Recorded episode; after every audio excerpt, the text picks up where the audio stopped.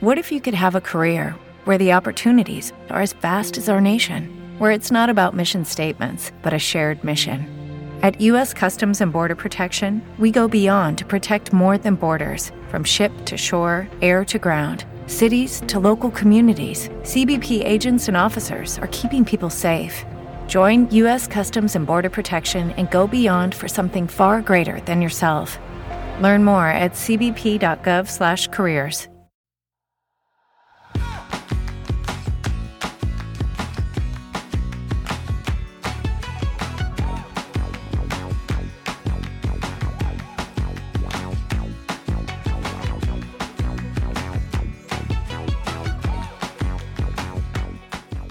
Hola, esto es Plug and Drive, un podcast de Milcar FM, en su capítulo 19 del 30 de julio de 2018. Yo soy Paco Culebras y aquí hablaremos sobre vehículos eléctricos de forma sencilla y clara, sobre su uso, funcionamiento, características, posibilidades, ventajas y retos a superar. También tendrás opinión, análisis, noticias, debates y entrevistas para mantenerte informado de todo lo que acontece en el mundo de la movilidad eléctrica y la automoción del futuro.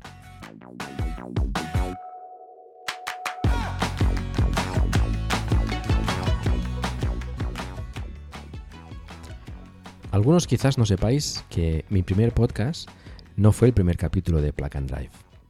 Fue algunos meses antes del estreno de Plug and Drive, que se estrenó en septiembre de 2017 y fue en el podcast Perspectiva de David Isasi de esta misma cadena de Milcar FM, podcast que os he recomendado pues bastantes veces y que en esta ocasión eh, fue el capítulo número 71, si no recuerdo mal, en julio de 2017 y era sobre eh, era un debate sobre el futuro de la automoción.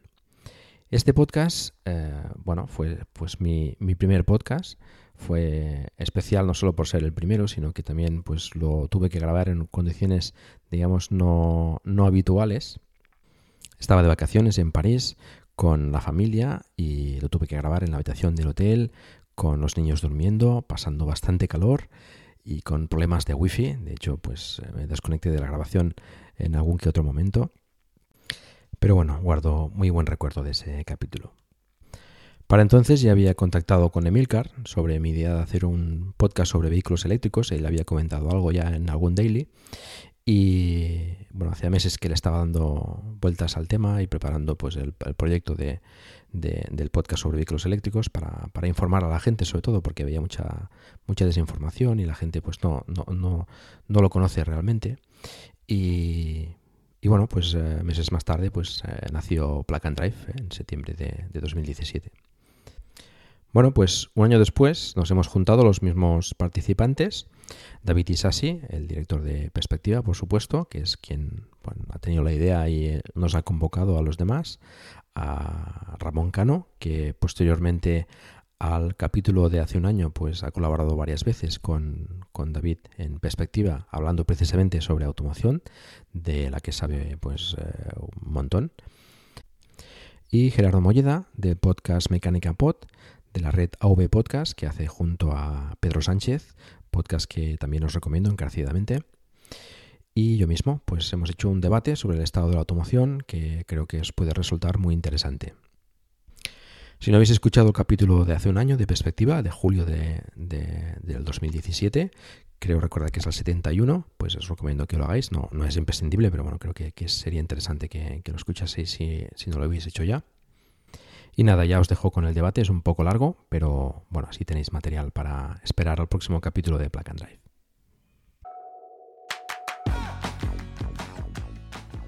Muy buenas, ¿cómo estamos? ¿Qué tal todos? ¿Todo bien? Pues aquí de vuelta y de vuelta además con letras mayúsculas porque llevamos aquí sin grabar pues varias semanas, aquí entre mudanzas y veranos y una cosa y otra. La verdad es que teníamos pendiente grabar un especial de perspectiva y bueno, pues si lo habíamos prometido había que hacerlo. Y en este caso, pues coincidía además que cumplía un año de nuestro famoso programa de automoción que grabamos el año pasado y la verdad es que no se nos ha ocurrido mejor idea que reeditar nuevamente el episodio. Hemos añadido algún invitado más, además de lujo Y, bueno, pues comentar un poco cómo ha ido todo este año en el sector de la automoción, los vehículos eléctricos, los no eléctricos, cómo está evolucionando todo el sector y además, bueno, como habéis podido eh, escuchar en, en la televisión, los que habéis estado un poco al tanto de las noticias, pues precisamente está un poco revolucionado otra vez el sector del taxi en Barcelona, pues por todos los cambios legislativos que le quieren aplicar y bueno, y ya por todo lo que trae atrás en general.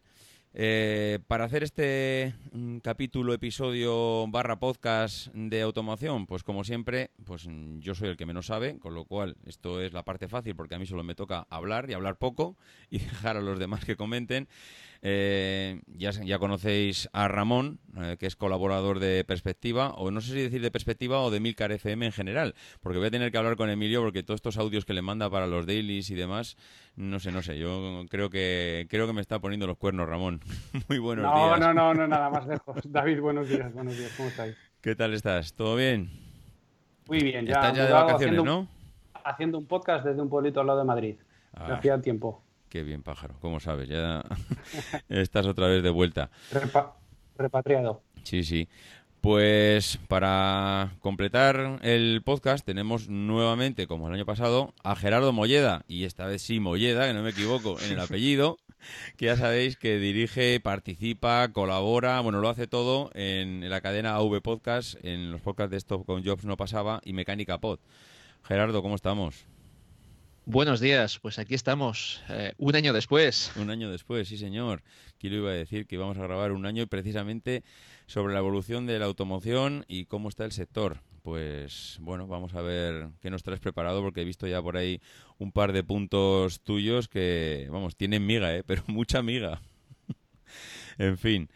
Bueno, pues para completar aquí la terna, nos hemos traído a otro apasionado, especialista, no sé cómo definirlo, del sector de los vehículos principalmente eléctricos, que es Paco Culebras, que ya lo conoceréis porque es el que está dirigiendo y presentando el podcast de Plug and Drive sobre coches eléctricos en Emilcar FM. Paco, ¿cómo estás? Buenos días. Muy buenos días. Aquí encantado de estar con, vosotros compartiendo un poco de, de charla sobre, sobre la automoción. Pues sí, señor. Yo creo que entre los cuatro algo ya comentaremos para hablar. La verdad es que mm, la premisa principal que teníamos para este podcast es, mm, uno, no tener guion, que yo creo que está bastante bien, hacerlo en plan charleta, café. Eh, esta vez será un café matutino, porque estamos aquí todos recién levantados de, de sábado y, aunque inicialmente lo propusimos como en plan una cerveza, pero creo que una cerveza a estas horas. Bueno, Ramón, no sé, ¿eh? Ramón, creo que esto de las cervezas, yo creo que no tiene horario, ¿no? Estamos ahí al límite. Si no decimos la hora que es, estamos ahí al límite.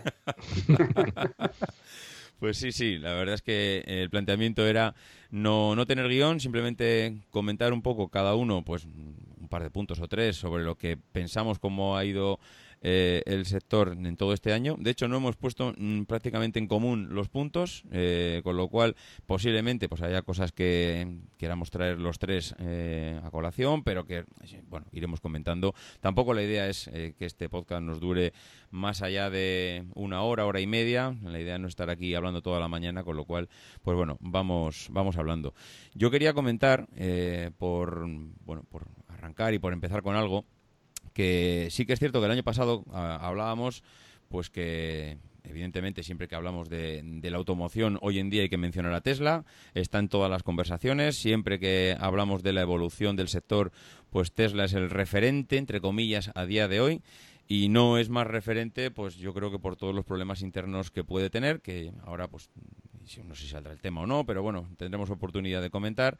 Pero sí que es verdad que el año pasado veníamos diciendo que, ojo, que parece que los grandes, los grandes del sector, las grandes bestias del sector de la automoción están tranquilas. Parecía que no les estaba preocupando especialmente el que Tesla les habría sacado dos o tres cabezas de ventaja en lo referente al tema del vehículo autónomo y los vehículos eléctricos y las baterías, etcétera, pero que parecía que estaban tranquilas. No, no se no se intuía especial nerviosismo por eh, poner el producto, pero lo que sí que comentábamos es que el producto estaba. El producto estaba, se estaba desarrollando y hoy en día, pues un año después, pues tenemos el, el Jaguar E-Pace, tenemos los Hyundai Ioniq, el Volkswagen e-Golf, el BMW i3, no sé, Nissan Leaf, el Zoe, el Ampera, Eh, Audi incluso me ha parecido, no sé, una noticia reciente, o, me he equivocado yo al ver la fecha, como que en septiembre iba a lanzar el, el e-tron, ¿no? Eh, ¿Alguno de vosotros sí, no?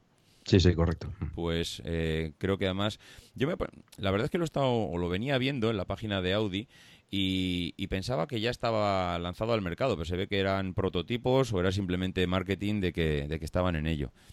Entonces, bueno, pues eh, en septiembre Audi se presenta también con, con, su modelo y, bueno, no sé, evidentemente todos, todos, todos no están porque el sector de la automoción tiene cientos de marcas, pero mm, no sé, se puede decir que están los más importantes, ¿no, Ramón? Bueno, eh, la verdad es que yo, estoy un poco decepcionado con el sector este año, porque yo pensaba que en el 2018 íbamos a ver un, cambio real de tendencia y un montón de, lanzamientos y, la verdad es que no, ha sido así.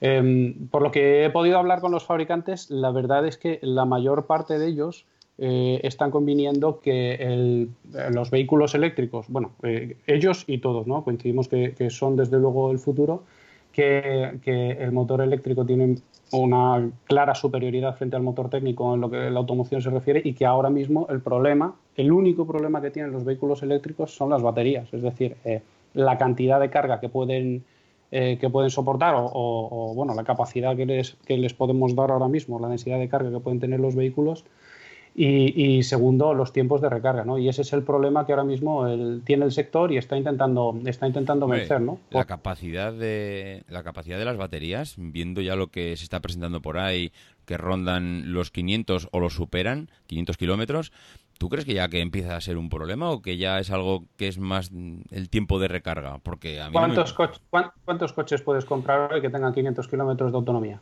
Vale, igual no son muchos. Uno. Un, uno y de Tesla. Uno no. Eh, el, y medido por qué ciclo. Sí, y, medido por el ciclo del pie ligero. No, no o sea, no, no, no hay alternativas hoy.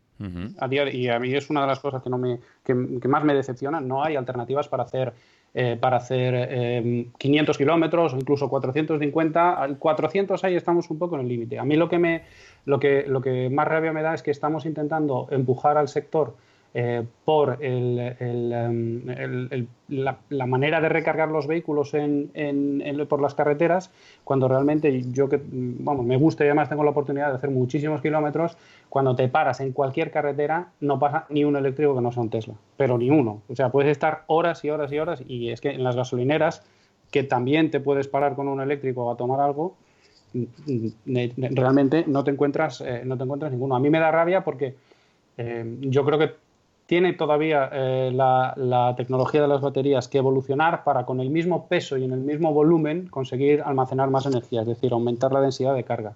Y aumentar la densidad de carga y la capacidad, eh, la, capacidad de, recarga en términos de, velocidad. pero... Y ese es el salto que le falta.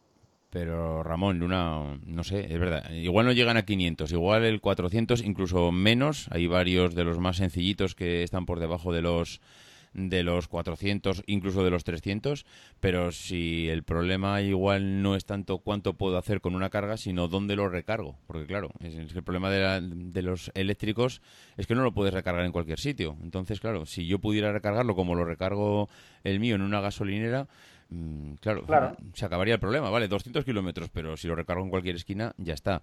Eh, no sé, yo lo, yo veo un poco eh, el sector en el que... Pero si lo recargo, Eh, David, si lo recargo en, en cualquier esquina. Reducing the amount of waste in your workplace will have a positive impact on our environment and can save your business money. It's also the law in Montgomery County. Make it your business to recycle right. Learn more at montgomerycountymd.gov slash recycle right or call 311. Como nuevo cliente de Western Union, puedes disfrutar de una tarifa de envío de 0 dólares en tu primera transferencia internacional de dinero en línea. Envía dinero a los tuyos en casa de manera rápida, fácil y conveniente. Visita westernunion.com o descarga nuestra app hoy mismo y tu primera tarifa de envío corre por nuestra cuenta. Aplican ganancias por cambio de moneda. No disponible para tarjetas de crédito y envíos a Cuba. Servicios proporcionados por Western Union Financial Services Inc. NMLS 906983 o Western Union International Services LLS NMLS 9069 eh, tardando tres horas o cuatro horas. Mira, uno, de los, uno de los test del algodón es el sector del taxi, por, por,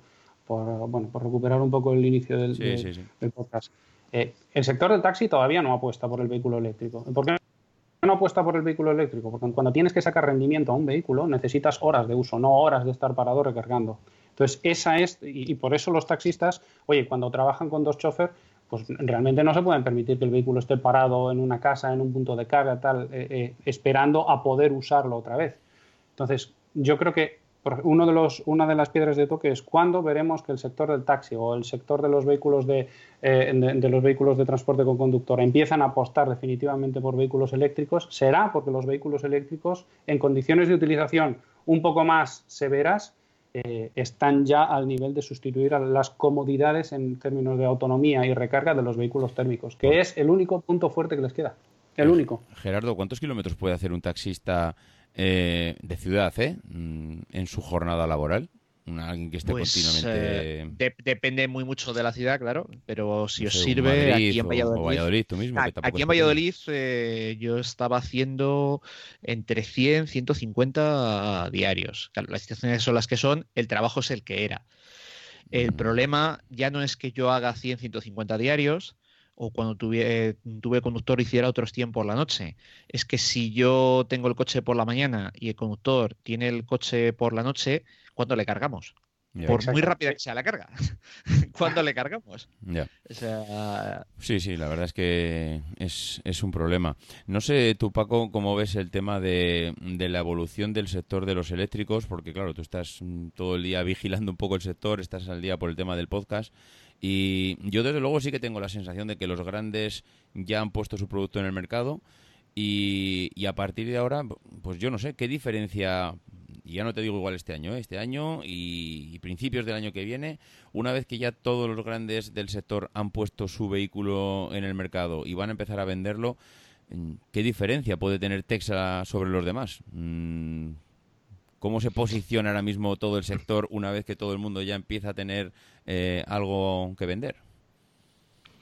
Bueno, todavía falta ¿eh? para que tengan ah, propuestas em, realmente em, diríamos, eh, apetecibles para todo el mundo, ¿no? Porque falta variedad también en el, en el, vehículo eléctrico, ¿no? ¿no? Los modelos que hay ahora, pues no satisfacen todas las necesidades, digamos, de la, de la población, ¿no? Y, y, todavía faltará. O sea, lo, que, lo que están presentando los grandes, eh, por ejemplo, hablabas del Audi el e-tron, pues es, un sub que, bueno, pues están tan de moda últimamente. Mm. Pero es un, es un coche de gama alta, bueno, igual que los Tesla, y, Mercedes igual, también presentará el EQC, que también es un sub. Eh, todavía falta pues más variedad para que, para que llegue al, público en general, ¿no? Em, de todas formas... Eh, tengo la sensación de que las marcas se quieren aprovechar del tirón del eléctrico para hacer caja, o es una sensación mía, porque estoy viendo precios que dan, dan, dan, que pensar, ¿eh? Dices, ¿cómo voy a dar el salto al eléctrico si el eléctrico es como, el, como comprar oro? Sí, sí, sí, falta, falta que, se popularice el precio, por supuesto. Y ya incluso los modelos pequeños pues ya tienen un precio elevado comparado a, un térmico. Falta, pues, pues, supongo que pues las fábricas, eh, al aumentar la producción, etcétera, pues eh, y, y, también se mejore el tema de las baterías, a nivel no solo de la densidad de, la densidad de carga, sino también en el coste de, por, por, kilovatio que, pueda almacenar. Y todavía falta para eso. Se va avanzando y la verdad es que se va avanzando mm, relativamente rápido. ¿no? Hoy en día pues estamos acostumbrados a, a cualquier eh, novedad o cualquier eh, investigación se haga de forma relativamente rápida. Y, en las baterías se está avanzando bastante, lo que sabemos y lo que no sabemos, ¿no? Porque, bueno, supongo que cada marca tendrá, pues BMW, por ejemplo, mm, tiene investigación sobre, sobre estado sólido. Eh, bueno, hay, hay, hay diversas eh, marcas que ya están investigando con el tema de las baterías. Y se está viendo también pues, que, el movimiento de Tesla con la, con la Gigafactory, pues, bueno, es un, es un, es un momento interesante y, y necesario porque tienen que aprovisionarse de baterías. Em, algunos vehículos que se están presentando pues están, están dando entregas eh, súper largas por, por, falta de baterías, precisamente, ¿no? Porque, bueno, pues hay, hay, respuesta del mercado, pero falta también producción de baterías, ¿no? Y ahí hay que tener en cuenta también el mercado chino. el mercado chino está, está viendo muy fuerte ¿eh? con el tema de, del eléctrico. Se están fabricando bastantes modelos allí. Y bueno, cuando, cuando aterricen en Europa, pues sí que sí que habrá más, eh, más variedad y a un precio más asequible también. Yo estoy, eh, si me permites, David, yo estoy completamente de acuerdo con Paco. No, los fabricantes, eh, si dejamos Tesla y sus características un poco especiales a un lado, los fabricantes no tienen variedad de producto para, para, vender eléctricos. Al final, lo que realmente hace vender un, un determinado segmento de, o una determinada eh, una determinada clase de vehículos es que tengas eh, pues eso, coches de 430, 450, 470 y 490 disponibles para hacer más o menos lo que lo que lo que bueno pues hacías con tu vehículo térmico ¿no? y sobre todo que eh, con, tu vehículo térmico perdón y sobre todo que a, los vehículos eléctricos les ha salido un competidor que no que no, no se esperaban probablemente o sí se esperaban pero no habían visto venir y es el car sharing. Al final, lo que podemos comprar hoy de vehículos eléctricos son vehículos que son prácticamente eminentemente vehículos urbanos, de, ciudad. Y de ciudad, además, eh, donde puedes, eh, tienes puntos de carga, puedes recargar, gente que aparca en su propio garaje y demás. Pero es que ahora mismo, si vemos las matriculaciones eh, en los distritos con más densidad de población, las matriculaciones están bajando. Y están bajando precisamente porque la gente deja de querer tener un coche aparcado en su plaza de garaje de Madrid, que le cuesta 150 euros al mes para hacer pocas cosas y salir dos veces, porque cuando baja a la calle eh, tiene cinco compañías de car sharing eh, y siempre puede recoger un coche a menos de 100, 150 metros de, su, de su domicilio, ¿no? Para hacer el pequeño desplazamiento que vaya a hacer con tres o con cuatro personas. Y claro, es que ahora mismo los eléctricos se venden eminentemente para trayectos urbanos y para comportamientos urbanos o para hacer 150 kilómetros al día o 200. Pues, y ahí eh, tienen otro competidor. Mm, no, es que has dado en la diana, es que lo iba, eh, lo iba a hilar con, con, Gerardo por el tema de las ciudades, que traía un punto bastante importante, Gerardo, tú mismo. ¿eh? si quieres comentar esto o lo anterior. Bueno, aquí se hilan dos puntos de los que, de los que yo te puse, que si recuerdas, eh, yo no le titulaba como mm, eh, novedades en el mercado del automóvil eléctrico al final 2018, no era el año. Eh, a mí, por ejemplo, me ha decepcionado muchísimo el Hyundai Kona. Yo tenía ciertas esperanzas, no porque me interesase personalmente, porque yo ya sabéis que odio los SUV a muerte, pero como el mercado es lo que quiere, mm, pensaba, digo, ostras, pues un cacharro, un SUV pequeño con 40 kilovatios, si andan en el entorno de los 30.000, yo creo que lo puede petar. 37.000. Dices, pues bueno, pues vale. Eh, es, eh, yo creo que habíamos puesto muchas esperanzas, más de las que, de las que pensábamos eh, o, de las que luego la realidad. Yo desde luego el año pasado teníamos esperanzas para, para, para, para dentro de un año de las que al final me he encontrado. El verdadero problema al final del coche eléctrico está constreñido a lo que es el ámbito urbano por, la, por el tema de la recarga, porque fuera de las ciudades apenas hay infraestructura de recarga, salvo que tengas un Tesla. O sea, en esto Tesla lo que ha hecho muy bien es poner su red de, superchargers. Que tú vas, te enchufas media horita y otros 200 eh, kilómetros. Eh, el problema es que si no tienes un Tesla, no, no tienes, no tienes eh, cómo, hacerlo.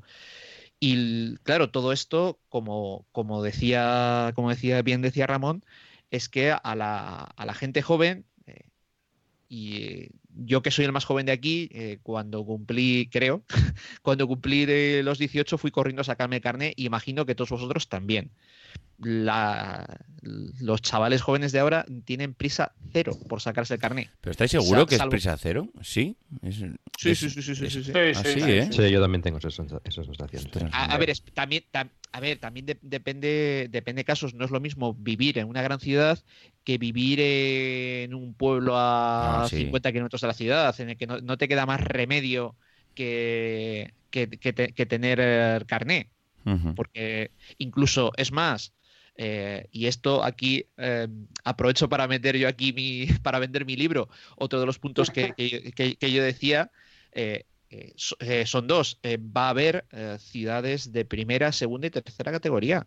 Ya, ya lo tenemos. en Madrid ahora mismo hay unas posibilidades de transporte personal que no hay en Valladolid y no sé cuándo llegarán. Bueno, pero eso ha sido siempre, Gerardo, porque al final... Sí, sí, sí, sí, sí, sí pero, pero la cuestión es, no, eh, no, sé cuándo llegarán o no sé si llegarán. Bueno, pero en, Valladolid no hay metro. Y, no hay metro por, razones evidentes, porque no compensa la, inversión, ¿no? Entonces, claro, y eso sucede también con las compañías, con, todos los tipos de movilidad. Entonces, por eso digo que a, lo mejor estas, estas soluciones no, llegan, y más Valladolid, que por desgracia pues está en declive en cuanto a población. Eh, claro, aquí cada uno cuenta la película según le viene y según la vive. Yo al fin y al cabo vivo en Valladolid, y yo ahora tengo la suerte de poder ir andando a trabajar un servicio, no sé si de carsharing, de alquiler de, patinetes o de teletransportación, pues eh, no vendría mal, pero tengo claro que no lo voy a ver a corto ni medio plazo. Pues y, y, claro, o sea, la, gente joven es que, y, cuanto más grande es la ciudad más, eh, no, tiene necesidad de, sacarse, de sacarse el carnet no, no quiere ir, eh, ir, eh, ir conduciendo. Y, también es una cuestión cultural.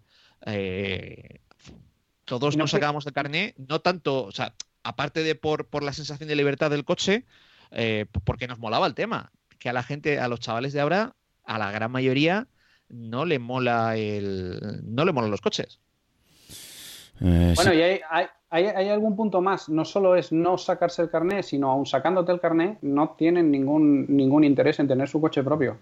sí, sí, la mayoría se saca el carné por temas de trabajo, por decir, eh, porque lo tengo que tener por trabajo, pero, pero, no, pero no solo. Yo, yo recuerdo que me saqué el carné hace un buen montón de años y, en, aquel, en, aquel momento trabajaba de mensajero y lo primero que hice con mis primeros sueldos fue comprarme un Ford Escort de segunda mano de, segunda o de cuarta mano, ya no recuerdo exactamente, pero ahora mismo eh, alguien eh, en, el centro de Madrid que esté, que acaba de cumplir 18 años y que se saque el carnet, estoy seguro que no se va a comprar un coche. No se va a comprar un coche porque eh, primero ni siquiera probablemente estaría dispuesto a pagar 100 o 150 euros en una plaza de garaje dentro de Madrid cuando baja y, pues lo dicho, tienes Car2Go, tienes un montón de, un montón de alternativas, tienes EMOB, tienes los scooters eléctricos, o sea que al final el carnet puede ser, puede ser quizás algo que necesites, pero desde luego tener un coche en propiedad mm, no es algo que ya dentro de las grandes ciudades eh, no se necesita. También es cierto que hay que hacerle caso a Milcar cuando dice, ojo, que está científicamente demostrado que no todo el mundo vive en el centro de Madrid o en el centro de Barcelona. Y, y es verdad, y es verdad, pero bueno, al final eh, si quieres ver coches eléctricos, pues mm, sobre todo los ves en el centro de Barcelona o en el centro de Madrid o en el centro de grandes ciudades donde tienen bastante más sentido, ¿no? Pues la verdad es que pues es verdad, las ciudades están cambiando, están, yo creo, evolucionando los medios de transporte. Cada vez más se ven los famosos patinetes eléctricos. Mm, es verdad que todavía, pues bueno, no, es algo representativo, pero mm, yo creo que sí que es un signo de que la, forma de, de transportarse de la gente, pues, pues va evolucionando. Igual alguien, eh, como decía Gerardo, hace 20, 30, 40 años, lo primero que pensaba cuando tenía 18 años era en sacarse el carnet de conducir hoy en día, eh, con el precio que tiene todo, pues eh, igual para moverse por la ciudad. Alguien... Como nuevo cliente de Western Union, puedes disfrutar de una tarifa de envío de cero dólares en tu primera transferencia internacional de dinero en línea. Envía dinero a los tuyos en casa de manera rápida, fácil y conveniente. Visita westernunion.com o descarga nuestra app hoy mismo y tu primera tarifa de envío corre por nuestra cuenta. Aplican ganancias por cambio de moneda. No disponible para tarjetas de crédito y envíos a Cuba. Servicios proporcionados por Western Union Financial Services Inc. NMLS 9060 6983 o Western Union International Services LLS NMLS 906985.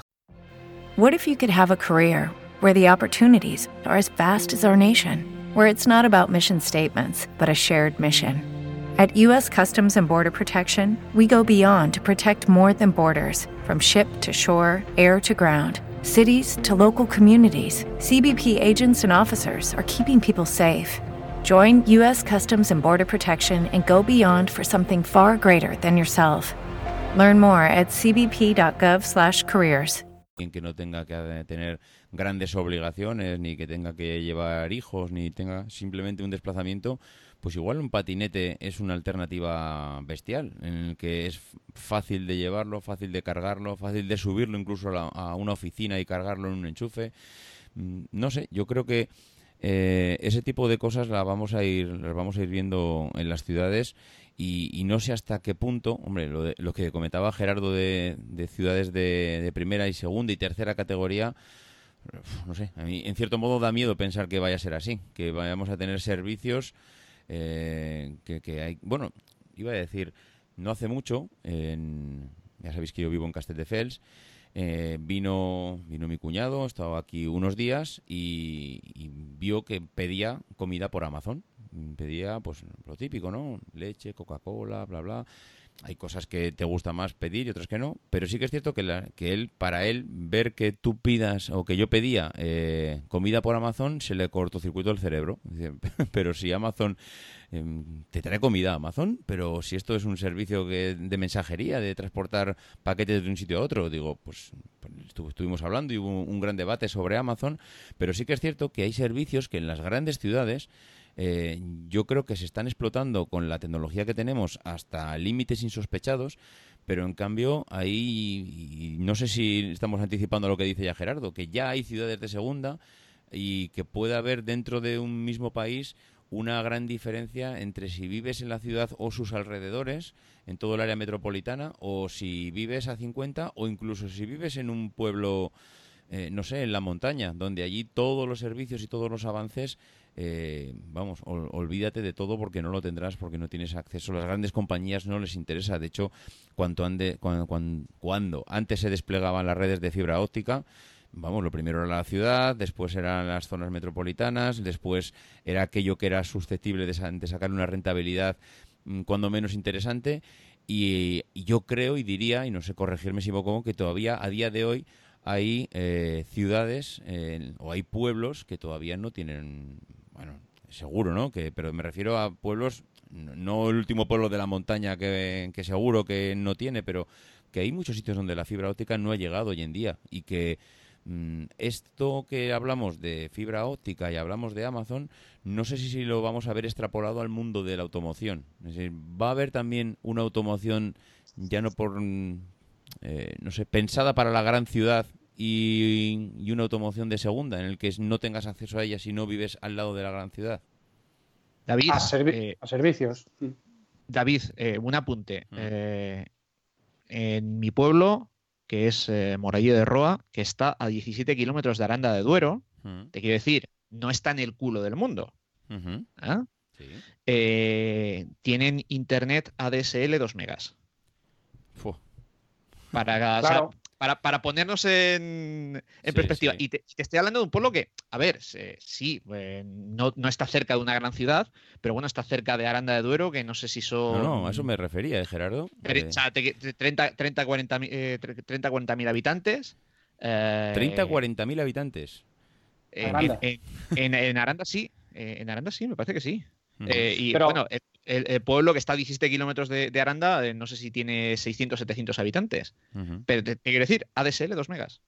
Bueno, pero vamos a ver, eh, tampoco nos volvamos locos porque hay ciudades de primera, de segunda, de tercera y cuarta, pero por categorías. A ver, seguramente en el pueblo de Gerardo no vamos a encontrar un restaurante hindú para el que le interese, pero tampoco vamos a encontrar atascos y tampoco vamos a encontrar los los índices de contaminación que tenemos en las grandes ciudades y tampoco vamos a encontrar eh, un montón de problemas y un montón de dificultades que tienen las grandes ciudades a pesar de tener otros servicios. Es decir, que ser una ciudad o un núcleo urbano de primera eh, depende para qué. No hay, yo por lo menos no conozco núcleos urbanos de primera que tengan siete eh, alternativas de car sharing y restaurantes de todo tipo de todos los continentes y Amazon que te llega en un cuarto de hora antes de que lo pienses y tampoco tengan contaminación, atascos, ta, ta, ta. O sea, que no son no, sí pero hasta ahora no son todo ventajas. No, no, no, son todo ventajas ni mucho menos. Pero no, no que cada cosa tiene lo suyo. Pero hasta ahora el sector de la automoción eh, llegaba a todos los sitios. Llegaba a las ciudades las de primera las de segunda y al último pueblo de la sierra porque te podías comprar un producto adaptado o sea adaptado igual un, pues un todoterreno o lo que tú quisieras, pero la automoción llegaba a todo. Ahora igual la automoción ya no va a llegar a todo, porque si yo vivo a, yo qué sé, mm, en un pueblo donde no tengo posibilidad de tener un supercharger y no tengo puntos de recarga y mi gasolinera sigue teniendo el surtidor de gasolina o de diésel, pues es que estoy fuera del mercado. O sea, ahora mismo no tengo acceso a nada. Pero tienes, tienes un enchufe en casa. Tienes un enchufe en casa y la, mayoría de la, gran mm, la gran necesidad de carga que tienes es siempre en casa. Puedes montar placas solares, por ejemplo. Es una cosa que también irá abratándose con, el tiempo. Es decir, eh, opciones hay. Y el tema de las ciudades eh, siempre, siempre ha existido eso. Em, el teléfono no llegó primero a un pueblo, seguramente, ¿no? Eh, tuvieron primero las grandes ciudades y pues tuvieron pues eh, teatros, tuvieron cosas que con el tiempo han ido llegando a, más sitios, ¿no? Porque la mayoría de servicios, pues las ciudades es, donde siempre aparecen primero y siempre ha existido ese, esa diferenciación, ¿no? Con la automoción, pues como decías ahora, mm, la automoción está en todos sitios, pero tampoco veo un problema que, pueda haber un eléctrico pues en, un pueblecito. Puede cargar perfectamente y no tiene, no tiene necesidad de seguramente ir a la, a gasolinera que estará pues a más kilómetros que lo que podamos tener en una ciudad como Barcelona, ¿no? Y carga en casa y ya está, y, y, puede perfectamente darle el servicio que necesita. Sí que el car sharing, pues evidentemente mm, tardará en llegar a sitios eh, más alejados, pero si es que llega, pero bueno, a lo mejor no tienes tanta necesidad, ¿no? Con, con un, mejor con un coche o dos eléctricos en el coche y en el pueblo y, y pues eh, con una buena organización, pues a lo mejor la gente se apaña, ¿no? A lo mejor necesita dos, a lo mejor necesita diez, depende de las, de las necesidades, ¿no? Pero bueno, sí que hay mejores formas de organizar el movimiento de las personas, yo creo, y que más tarde, más temprano ya acabará llegando, ¿no? Mira, hay, una, hay un informe bastante reciente de PricewaterhouseCoopers que habla de las perspectivas a, a, em, a largo plazo del sector de la automoción eh, donde PricewaterhouseCoopers, que no defiende ni las eléctricas, ni las térmicas, ni nada, está pronosticando un, market share por encima del 30% para los vehículos eh, diésel en el año 2030. Diésel, ¿eh? no estamos hablando de motores térmicos, no solo, no, es decir, no estamos hablando de diésel y gasolina, estamos hablando de motores diésel más del 30% en el año 2030. Que nosotros veamos el mundo desde nuestra pequeña perspectiva, con nuestro ojo eh, medio abierto y en donde podemos ver hasta aquí, pero no vemos más allá, no significa que todo el mundo esté interesado en compartir eh, las mismas, el mismo tipo de automoción que nosotros pensamos que aunque sea el futuro, no, va, no, no, tiene por qué estar tan extendido como pensamos. Yo no tengo el mismo pueblo que Gerardo Molleda, y mi pueblo es Castrejón de Trabancos, que tiene aproximadamente 170 habitantes censados en la provincia de Valladolid, limítrofe con, con Salamanca y Zamora que es realmente un entorno muy, muy, muy pequeño, muy pequeño, donde la media de kilometraje de los vehículos de los que allí habitan no llega a 2.000 kilómetros al año. ¿Para qué quieres? Para hasta que los eléctricos no cuesten lo mismo que los térmicos, lo mismo, a nadie del pueblo le interesa tener un eléctrico, aunque tenga un enchufe. ¿Para qué? Para hacer en los próximos 20 años 40.000 kilómetros y ahorrar cuánto? 5.000 euros en combustible. Pero si tengo que pagar si tengo que pagar 15.000 más por el coche. Será que ahora, ahora mismo no es el momento y, uno, de los, uno de los defectos que, el ser humano eh, comete, según mi criterio, es intentar juzgar los productos que tendremos en el futuro con las necesidades del presente. Y es que no va a ser así.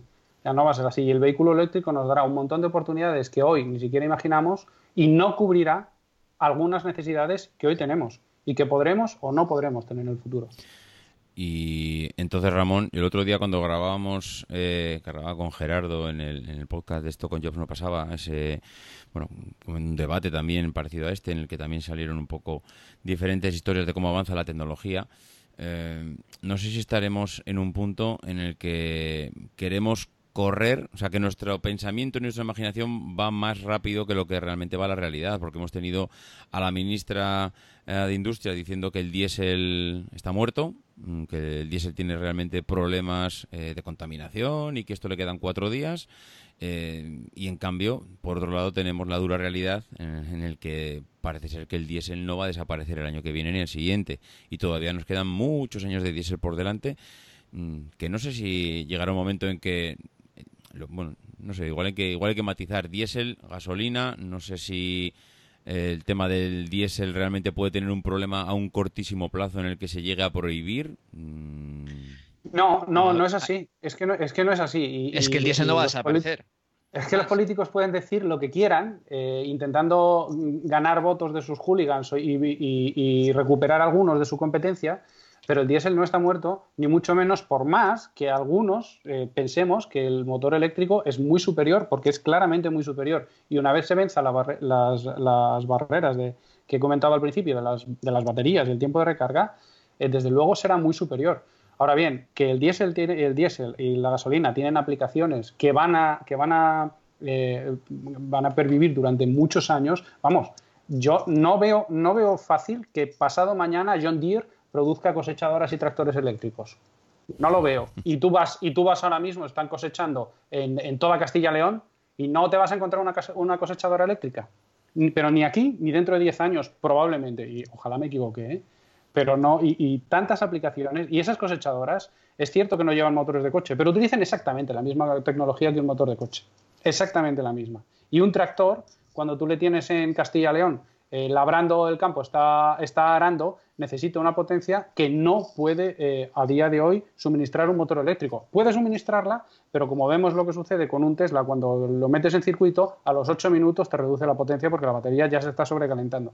Y luego el mismo señor que está arando, ese señor conecta la bomba de agua del pozo a la toma de fuerza del tractor, que depende del mismo motor, y se pone a regar durante dos horas y media. Claro, queremos cambiar, pensamos que, pensamos que la, automoción de, eh, la automoción es solamente nuestros pequeños coches y no es solamente nuestros pequeños coches. Tenemos un montón de camiones eh, por ahí circulando que son camiones diésel y que te pueden hacer, tienen autonomías de 3.000, 3.500 kilómetros. Y sucede lo mismo que con el taxi. Llevan doble chofer y no pueden estar parados. Oye, por cierto, hablando de camiones, mm, no había caído yo. ¿Qué ha pasado con el camión de, Tesla? No, no sé, no he vuelto a ver ni una sola noticia desde la presentación, mm, todos los debates que hubo una semana o, un mes después, y no sé en, qué estado se encuentra ahora mismo todo ese tema del camión. Mm, hubo compañías que, no sé si por marketing o por necesidad, le encargaron al señor Elon Musk que le fabricara 800 mil millones, bueno, no sé, tropecientos eh, camiones, pero no sé, la verdad es que no, he vuelto a ver o, ver o escuchar noticias sobre el tema del camión. ¿Ha avanzado algo? ¿Sabéis en qué estado se encuentra? Pues mira, el resto de fabricantes sí están avanzando. Y el resto de fabricantes sí están avanzando con vehículos de dos ejes y 18 toneladas o vehículos de tres ejes y 26-27 toneladas, sobre todo para, para, para aplicaciones urbanas pues eh, tipo recogida de basuras, distribución de última milla, pero grande, por ejemplo, los vehículos que se encargan de hacer la distribución en los días, en los Carrefour Market y tal. pero están todos en fase, en fase de pruebas y tienen autonomías ahora mismo con baterías que pesan casi 3 toneladas, tienen autonomías de 120, 130 kilómetros. Eso es lo que tiene Volvo, es lo que tiene MAN, es lo que tiene Mercedes. Y MAN ahora mismo está, desde el 2017, está testando con 10 unidades de MAN TGE, eh, en una, en una, con una sociedad austríaca está testeando estas unidades para ver cómo se comporta un camión eléctrico a medio y largo plazo. ¿No te encantaría tener 100 dólares extra en tu bolsillo? Haz que un experto bilingüe de TurboTax declare tus impuestos para el 31 de marzo y obtén 100 dólares de vuelta al instante. Porque no importa cuáles hayan sido tus logros del año pasado, TurboTax hace que cuenten. Obtén 100 dólares de vuelta y tus impuestos con 100% de precisión, solo con Intuit TurboTax. Debes declarar para el 31 de marzo. Crédito solo aplicable al costo de la presentación federal con TurboTax Full Service. Oferta sujeta a cambios o cancelación en cualquier momento.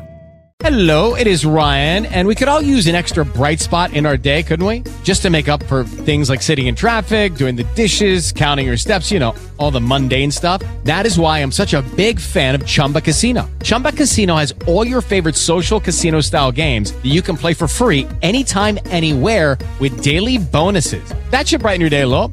Actually, a lot. So sign up now at chumbacasino.com. That's chumbacasino.com. No purchase necessary. BGW. Void were prohibited by law. See terms and conditions 18 plus. Solo test.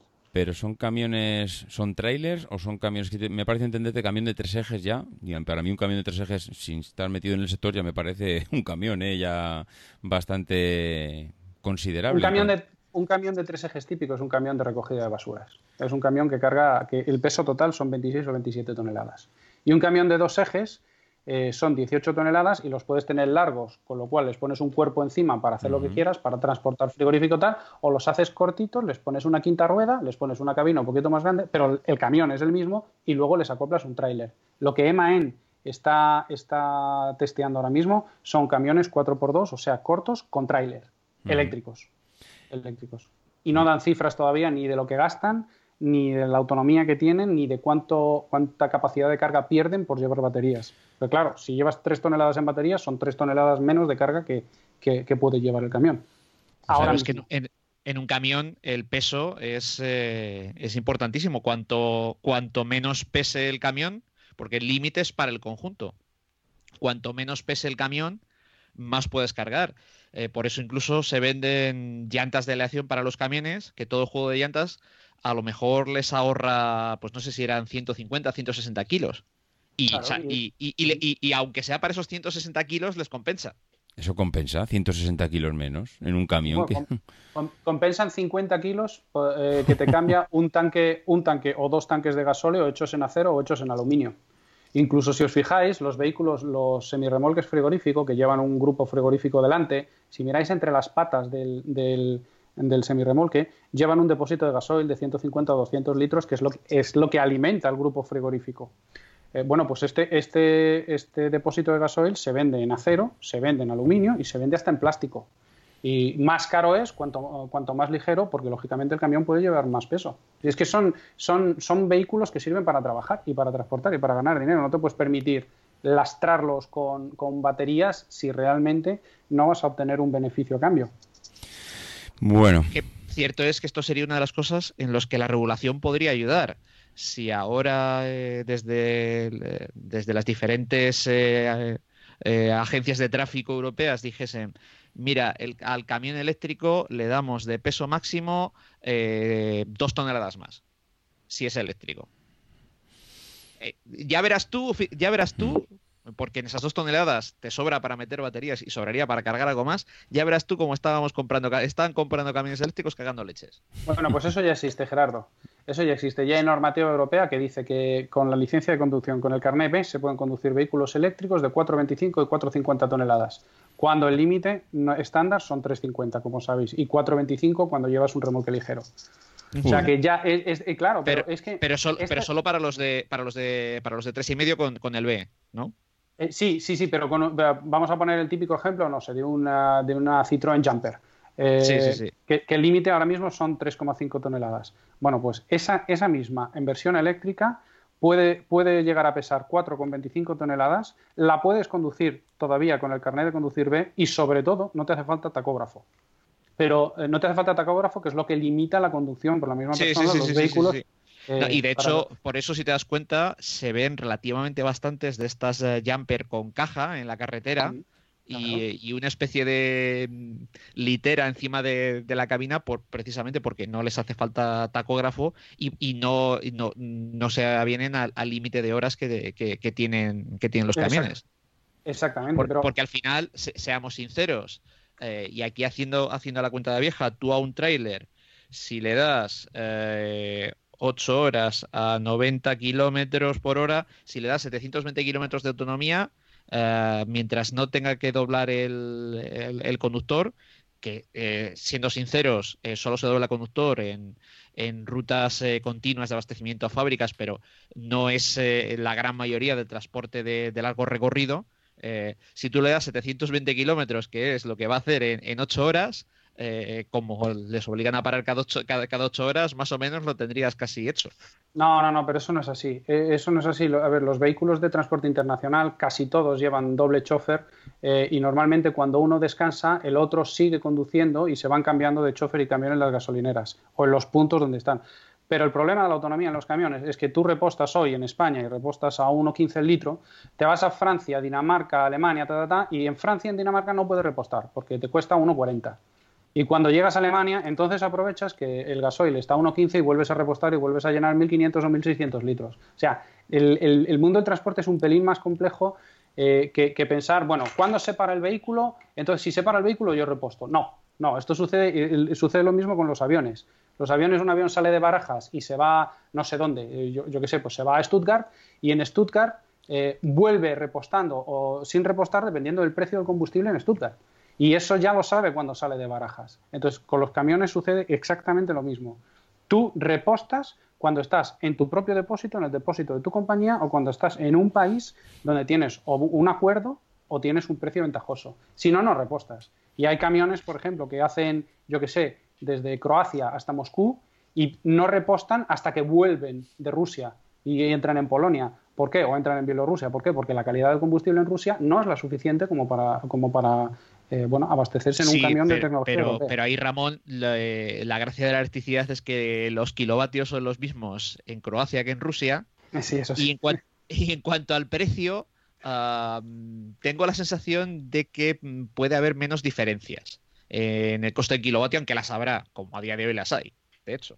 Sí, el problema de la electricidad es el tiempo que tardas en recargar. O sea, tenemos que ver de aquí a unos años, tenemos que ver un cambio realmente importante en la tecnología de las baterías y en la tecnología de recarga. A mí, una de las cosas que me da rabia es que Tesla, con las dificultades económicas que tiene y con, y con todo su, su leitmotiv que es bueno, defender una movilidad sostenible a través de los vehículos eléctricos y tal, tú te das una vuelta por el supercharger de Europa y bueno, y sobre todo incluso por los de España y están vacíos siempre. Y esos superchargers podrían servir para, uno, financiar a Tesla, porque habría un montón de gente que con vehículos eléctricos, si pudiera cargar en superchargers, se animaría a hacer muchos más viajes y por lo tanto mucha gente que hoy no tiene un eléctrico, pudiendo usar los superchargers, probablemente tendría un eléctrico o tendría la posibilidad al menos de tener un eléctrico para ir de viaje. Y Tesla decide no vender, su, no vender el uso de sus superchargers, con lo cual está perdiendo la financiación que por ahí le podría entrar y que todos sabemos que, bien necesita. Y segundo, eso de defender la movilidad sostenible eh, a través de los vehículos eléctricos, siempre y cuando sean los míos. Si son los del vecino, entonces no vale. pero, pero también, Ramón, la red de superchargers está dimensionada para el tamaño de la flota. Si la metes el resto de flota de otras marcas, pues eh, a, a, lo mejor no te da con lo que tienes. Pues saldo año a año hacemos un contrato de un año y el año que viene, si veo que mis Tesla ya no pueden eh, repostar, perdón, recargar en los superchargers, pues no renuevo el contrato. Ya tengo tantos que los lleno, pues ya no renuevo el contrato. Pero para mí ahí... Tesla está abierta. Perdón. Tesla está abierta a que otros fabricantes puedan cargar en sus coches. Lo que pasa es que los otros fabricantes no han, no han dado el paso. Lo que pasa es que Tesla les pide que participen en la, en la, construcción, De, eh, de, esa, de, esa, red. ¿no? Eh, los demás fabricantes todavía no tienen, no tienen vehículos eh, en, cantidad para, para aprovechar seguramente esa infraestructura. Pero bueno, Tesla no se niega a que otros fabricantes puedan usar sus, sus superchargers. Pues... Pero es que no, no, ha habido esa oferta por parte de los fabricantes para, para hacerlo. Ahora con Unity parece que, que, bueno, que se han puesto de acuerdo y bueno, se estaba comentando también que, que incluso Tesla podría participar, pero, pero bueno, mm, pero no se trata. La, la, red de, de supercargadores es, un, es, un, es una cosa diferencial respecto a, las otras marcas también, ¿no? O sea que. Pero Tesla no tiene que negociar con los otros fabricantes.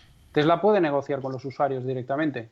Y Tesla puede, pasado mañana, decir: señor que tiene un Leaf, señor que tiene un Zoe, señor que tiene un tal, que sepa que puede venir a, mi, a mis eh, superchargers y pagarme, no sé, no sé, 10 céntimos el kilovatio.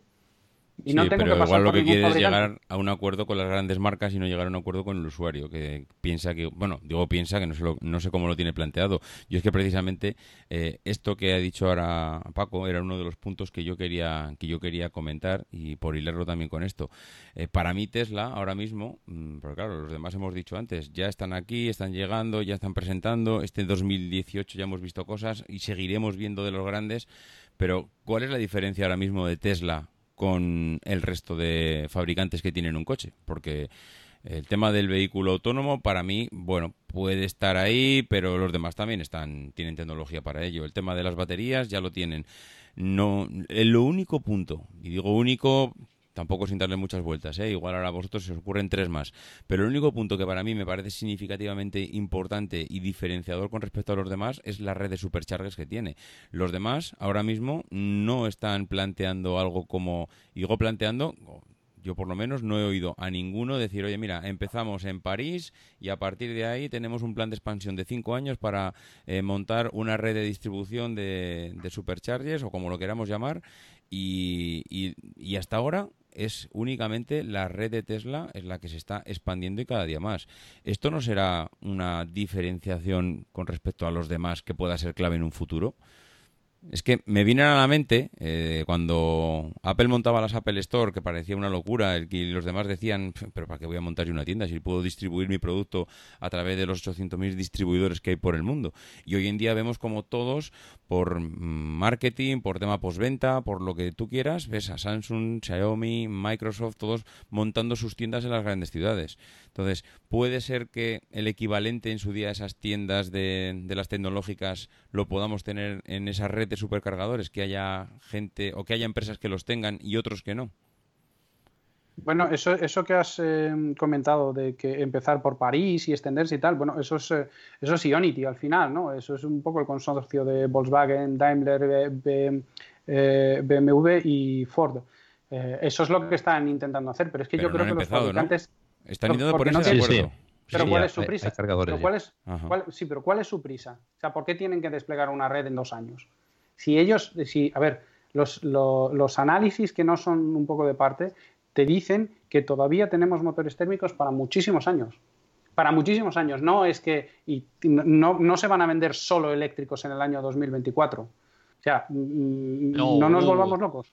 Ni en el 2044. Claro que no, pero claro que no, a pesar de que todos estamos de acuerdo que el motor eléctrico es superior y que los vehículos eléctricos son mucho más saludables. Bueno, pero también es cierto que hay otro tipo de necesidades y eh, contestando un poco a tu pregunta, David, efectivamente, y Tesla se salta un poco su leitmotiv de promover la movilidad sostenible eh, a costa de defender su ventaja competitiva, que es hoy las redes supercargadores y sus vehículos que apetecen mucho más que todos los demás y además que tienen autonomías mucho más grandes con, con tiempos de recarga muy inferiores. Y esa es su ventaja competitiva y han decidido no venderla. Entonces estamos de acuerdo que Tesla está, sigue estando por encima de los demás. Cuando antes hablábamos que los demás ya parece que han llegado, bueno, han llegado, han presentado el coche, pero... No, no, pero han presentado algún coche. Lo que pasa es que cuando tú hablas con los grandes fabricantes, lo que te dicen es que el vehículo eléctrico es mucho más caro que el vehículo térmico y por lo tanto van a empezar por aquellas partes de sus gamas en las que los, eh, los clientes están dispuestos a pagar más que el coste de producción. O sea, si tú te vas a Ford, en Ford eh, tú te puedes comprar un Fiesta y el Fiesta lo vas a pagar, no sé, pues 1.000, 2.000, 3.000 euros de margen. Pero cuando te compras un Ford Edge, por ejemplo, vas a pagar muchísimo, muchísimo más margen, no vas a pagar los costes de producción. Audi, ¿por qué empieza con el e-tron? ¿Por qué empieza con un vehículo de 100, 110.000, 120.000 eh, euros? Porque son, son vehículos destinados a gente que se puede pagar ese tipo de cosas. Ese tipo de, de, de, de With the Lucky Land slots, you can get lucky just about anywhere. This is your captain speaking. Uh, we've got clear runway and the weather's fine, but we're just going to circle up here a while and uh, get lucky. No, no, nothing like that. It's just these cash prizes add up quick. So I suggest you sit back, keep your tray table upright, and start getting lucky.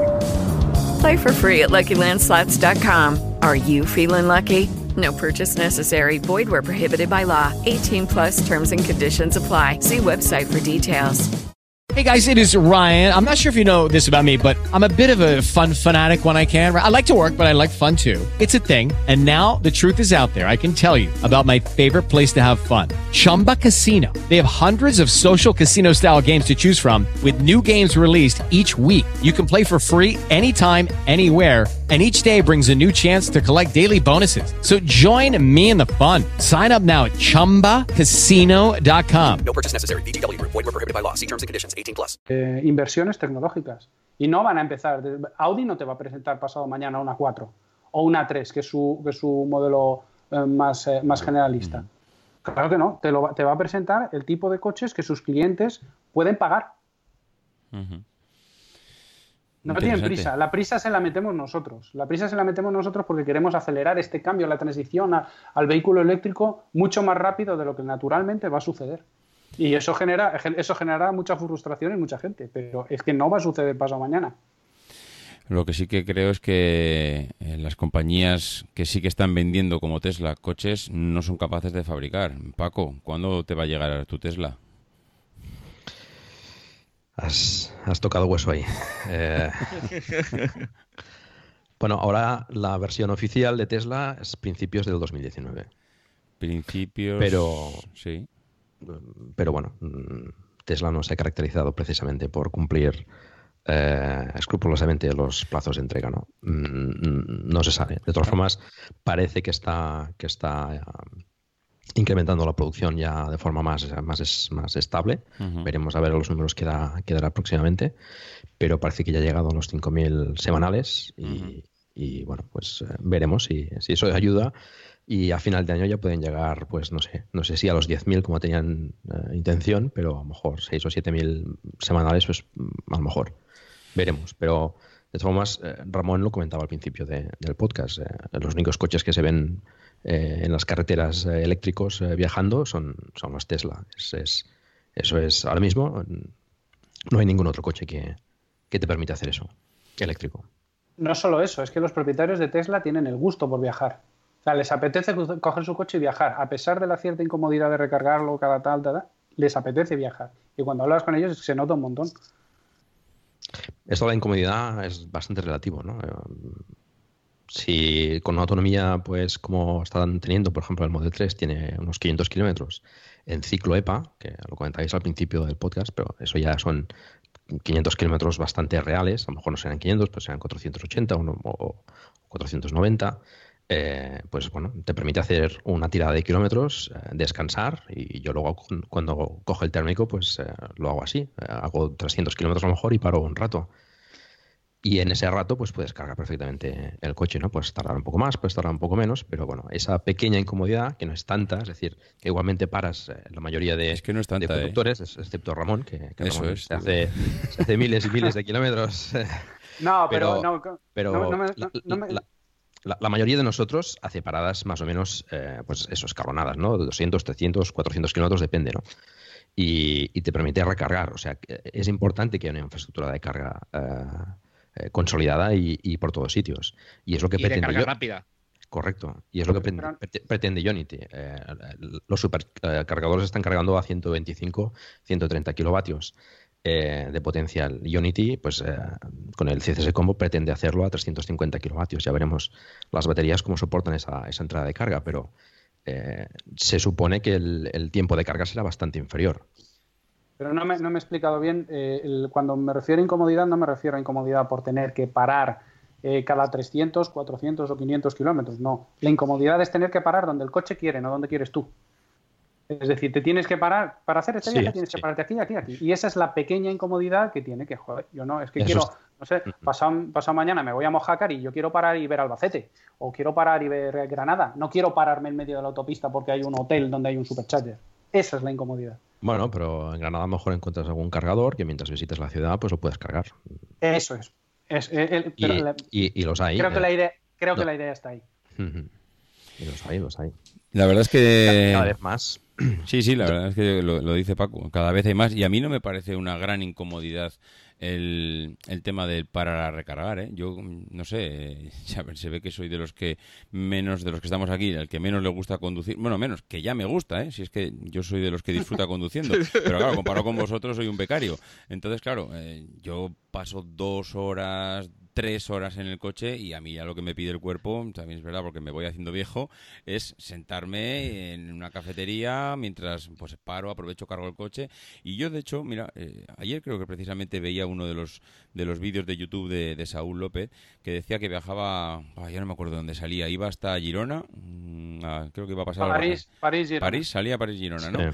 Y, y paraba pues en cuatro sitios. Y la verdad es que yo veía el vídeo y tampoco me parecía pensando. No, de hecho, Saúl dice siempre que él siempre tiene que parar antes porque o tiene que bajar al perro o, como va con la niña. O sea, tiene que parar antes por, por los ocupantes que por el coche. por el coche Yo personalmente, los dos últimos viajes que he hecho, no los podría haber hecho eh, con ningún coche eléctrico, tal cual los hice. Mm, ¿Por qué no? El, pues el anterior eh, fui a ayudar a un amigo a Barcelona, entonces salí de trabajar a las, a las 5 de la tarde, cogí el coche eh, y fui directo hasta, hasta Barcelona, eh, haciendo tres paradas de 5 minutos. Con la tecnología actual eso no es posible.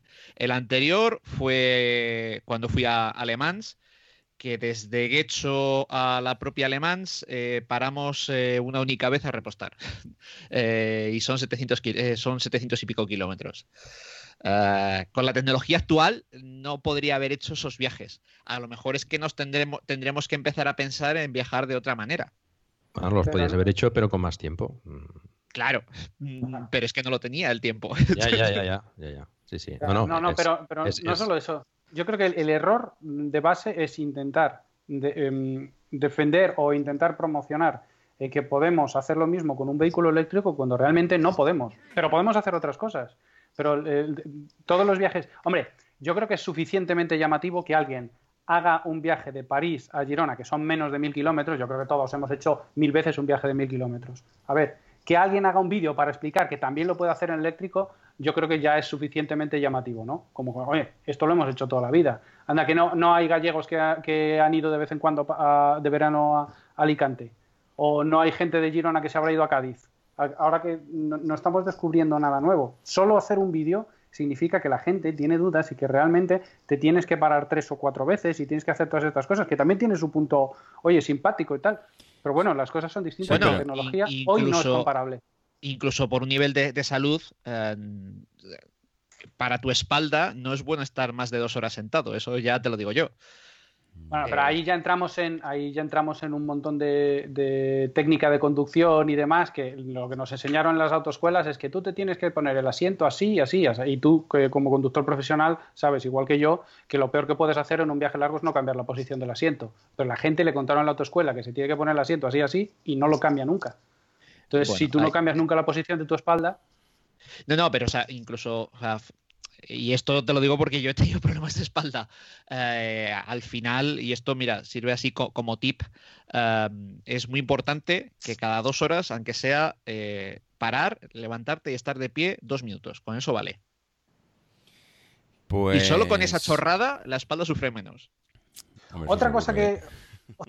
otra, otra cosa, David, que quería comentar es eh, sobre, todo el tema de la conducción autónoma a mí me, sigue llamando la atención que Tesla siga vendiendo sus coches diciendo que con el Enhanced Autopilot o no sé cómo lo llaman tendrán conducción autónoma de nivel 3, cuando es estrictamente mentira.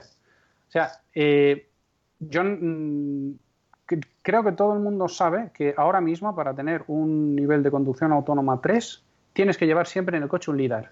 Si no llevas un LIDAR, ni siquiera la reglamentación te va a permitir eh, conducción autónoma a nivel 3, es decir, desatender por algunos instantes o por algunos minutos o en ciertas condiciones el vehículo.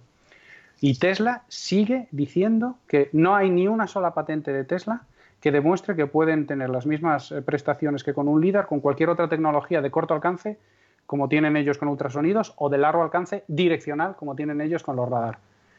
No tienen, y a mí me sigue sorprendiendo que la gente siga pagando 5.000 y 5.500 euros por un extra de tener 14 cámaras en vez de 8, que no les va a servir legalmente para tener conducción autónoma de nivel 3. Y de hecho, eh, Audi acaba de. Está, bueno, lanzó hace poco el A7 y acaba de lanzar el nuevo A8 con tecnología autónoma de nivel 3 que no la venden. Porque no la venden porque no hay reglamentación para este tipo de conducción autónoma. Entonces, yo lo veo un, poco, y permitidme la, comparación, como cuando Apple dice que sus iPhones son, son eh, eh, ¿cómo se dice? Son sumergibles. Eh, sumergibles. Sí, pero cuando lo sumerges y se estropea, en la Apple Store lo que te dicen es ya, pero le ha entrado líquido. No te dicen agua porque si te, porque si te dijesen agua, entonces ya les habías pillado. Siempre te dicen líquido.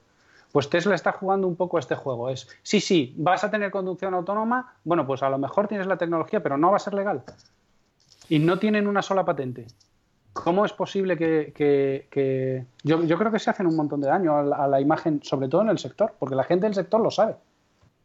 Sí, pero los que no son del sector no, no controlamos tanto y eso vende mucho. Entiendo que eso a nivel de marketing es ser eh, pionero en este tipo de cosas, pues la verdad es que la imagen en ese sentido, pues yo creo que se ve reforzada. Lo que pasa que sí, seguramente si trabajas en Ford o si trabajas en Opel o eso, pues estás al tanto de todo ese tipo de cosas, pero los que no estamos ahí, pues claro, pues te venden esto y te parece te parece lo que no es. De todas maneras, yo yo con Tesla mm, no sé, ando sigo sigo ahí mm, no sé si, si dudando, no sé si mirándolos un poco con cierto resquemor, en el sentido de que seguimos, seguimos y seguimos trimestre tras trimestre presentando pérdidas. En el último año presentaron 740 y pico millones de dólares en pérdidas, que era el, doble prácticamente de, de, lo que habían presentado en el mismo, en el mismo periodo del año anterior. Y, y, sí que veo a Elon Musk un poquito más cuestionado que hace cosa de un año, donde parecía que era incuestionable todo lo que decía. Ahora sí que le veo un poquito más preocupado, le veo como que está un poco, no sé si decirlo en el filo de la navaja, pero con cierta preocupación de que no sé si él tiene la solución al problema de Tesla. No bueno, Paco. Em, Elon eh, Musk eh, últimamente no ha, tenido, no ha estado muy acertado, por ejemplo, en, su mejor mes, ¿no? en, sus, en sus declaraciones y, bueno, sí, sí que ha tenido bastante, bastante problemática, ¿no? y bueno, ha sido cuestionado, pero sigue ahí. esto no tiene por qué, por qué interferir en, en, en lo que Tesla pueda o no pueda llegar a hacer, ¿no? El tema económico, pues eh, bueno, es, esa losa que está ahí siempre y parece que, Tesla no va a durar mucho más, pero de momento pues eh, sigue estando ahí. Y bueno, tiene problemas de producción. Eh, es complicado pues fabricar tantos coches. Tesla seguramente infravaloró ese, ese, esa necesidad o esa, o esa, problemática y bueno, está, lo está sufriendo. Pero sigue tirando para adelante y es indiscutible que está, está forzando al sector también a, tirar por ahí, ¿no?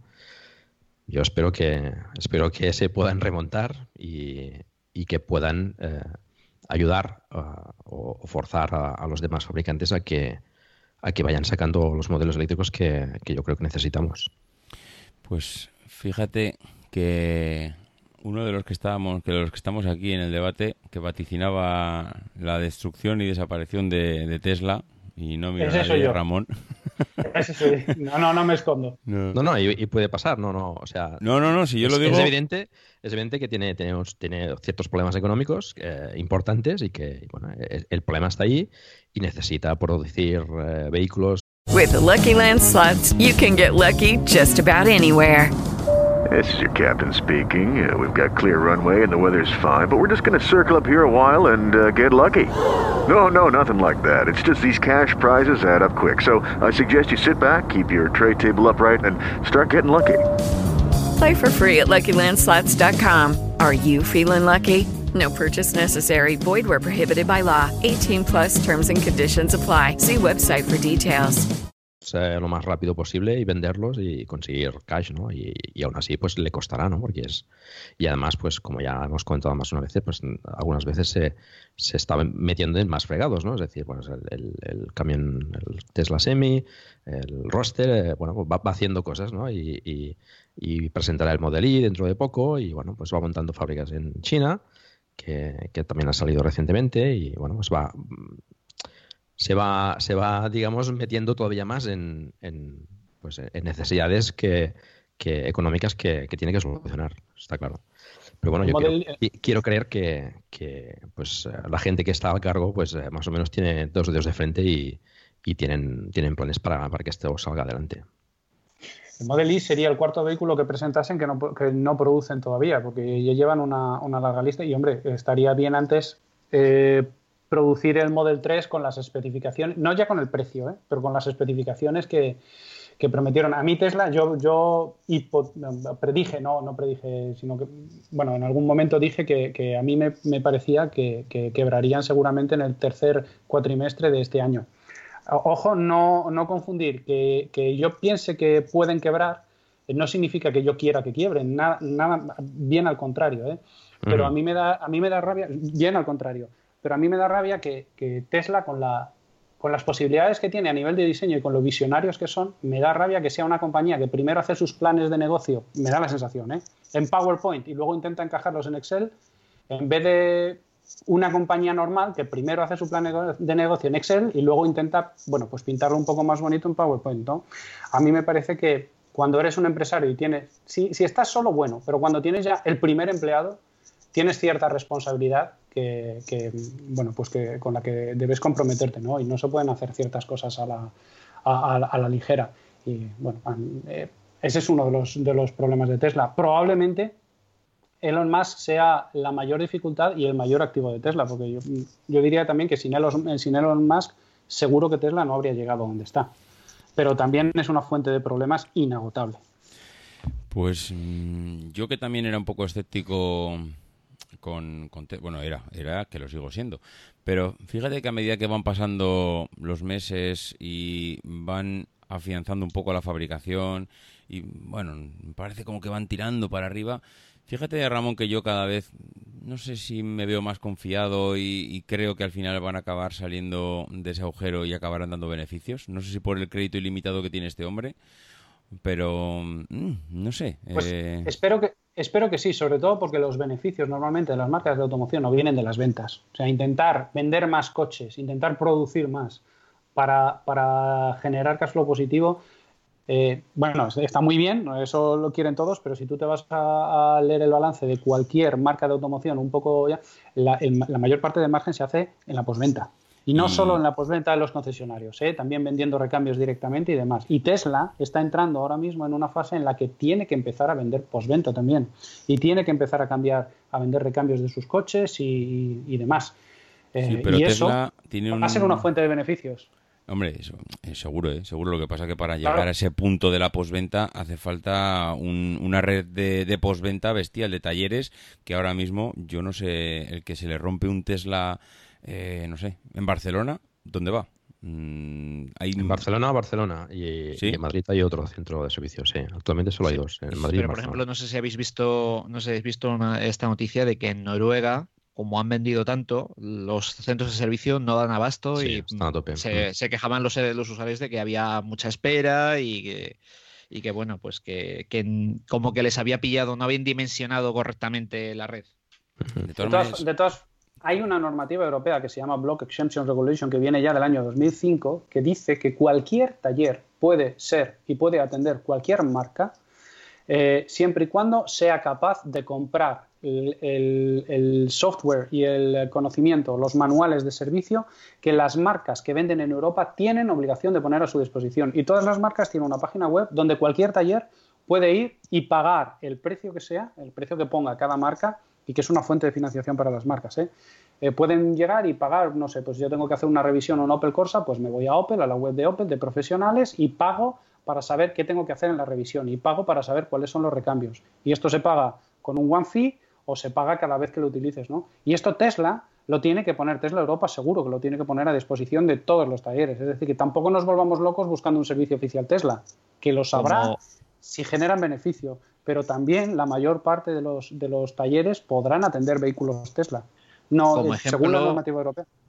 Toyota tiene su plataforma que incluso es, eh, está, está online y funciona como modelo de suscripción. Exactamente, pero lo tienen todos, ¿eh? y además es obligatorio en Europa es la, Block Exemption Regulation del año 2005. Y, y, es así, o sea, no nos volvamos locos. Lo que pasa es que tiene que haber suficientes Tesla como para que a los talleres les interese pagar esa cuota, que unas veces son 50 euros al mes y otras veces son 500. A lo mejor para atender Renault en España, pues, eh, pues 500 eh, euros al mes está bien, pero para atender Tesla, pues no, porque a lo mejor te entra uno. De hecho, viendo las cifras de matriculaciones, en España se están matriculando aproximadamente 300 turismos eh, eléctricos, solo eléctricos, no me refiero a híbridos, solo eléctricos al mes y 150 furgonetas. De los 300, aproximadamente entre 22, 23 y 30 son Teslas cada mes. O sea, estamos en una cuota de mercado del 0,022% de eléctricos. Claro, eso para que la red de postventa se forme no es suficiente. Y también es el, el, cuento del huevo y la gallina. No se compran más porque no hay red de postventa, no hay red de postventa porque no se compran más. De todas maneras, Ramón, el... yo para mí hay una diferencia de Tesla. Yo siempre he dicho que al final esta gente lo que nos está vendiendo es un know-how de, energía, de cómo son capaces de tener las baterías que tienen. Ahora, si, y corrígeme si me equivoco, y igual Paco también lo sabrá, Creo que al principio cuando te comprabas un Tesla, eh, lo que era la carga de la, de la batería en un supercharger era gratuito y ahora tienes que pagar, ¿no? Hmm. Eh, en, los, en los modelos y en los Model X todavía puedes, eh, puedes, sí, ah. todavía puedes conseguir formas de, conseguir carga gratuita. En el Model 3 ya de, principio ya será de pago, en, el super, en el Supercharger. Ah, vale. Aquí en España, si no recuerdo mal, eran 0,24 euros el kilovatio hora. 0,24. No, yo lo decía porque ¿No será este tema de las recargas una fuente de ingresos a futuro y una estrategia interesante para ellos? oye, yo monto aquí mi red de gasolineras, surtidores de electricidad, entre comillas, pero oye, es que yo voy a sacar una cantidad de dinero de aquí porque si todos los coches que voy a empezar a vender, todos van a pasar por el aro, y, al final mm, todos tienen que ir a morir aquí al palo, que es a recargar en mis superchargers cuando están de viaje, eh, claro, a 0.24, mm, vamos, esto es eh, una fuente inagotable de, ingresos. Mm, no, sé si... ¿No? No, no, porque si tú, si tú lo estás fuera de mercado, habrá, llegará otro que estará dentro de mercado, llegará otro que lo ofrecerá a 0,22, a 0,18, a 0,15 y, y, así. O sea, tú no. Y, imagínate que en vez de poner 0,24 pusieran 0,74. Pues lógicamente la gente no iría. Al final, si tú estás fuera de mercado, viene un competidor que, te, que, se mete dentro del mercado. Sí, pero el competidor de momento va para largo, ¿eh? que es lo que comentábamos. Es la, es la diferenciación de esta gente. Pero si matriculamos, si matriculamos en España 23 al año, ¿qué queremos? Yo he estado viviendo en varios países de Europa y lo, contaba Saúl en sus vídeos que, para cargar en puntos de carga tenía que tener tarjetas eh, prepagadas de la sociedad francesa de tal, la sociedad francesa, dependiendo del punto de carga. En Italia, los puntos de carga se abren con la tésera sanitaria, que es el carnet de la seguridad social en Italia. O sea que si tú no eres italiano, no puedes recargar tu vehículo si no es un Tesla y te vas a un supercharger. Todas esas cosas, mientras se sigan matriculando ¿qué te voy a decir? 700 Tesla o en, Europa cada mes, no cambian. Pero si se matriculan 70.000, entonces cambian y aparecen proveedores. Pero eso es el mercado.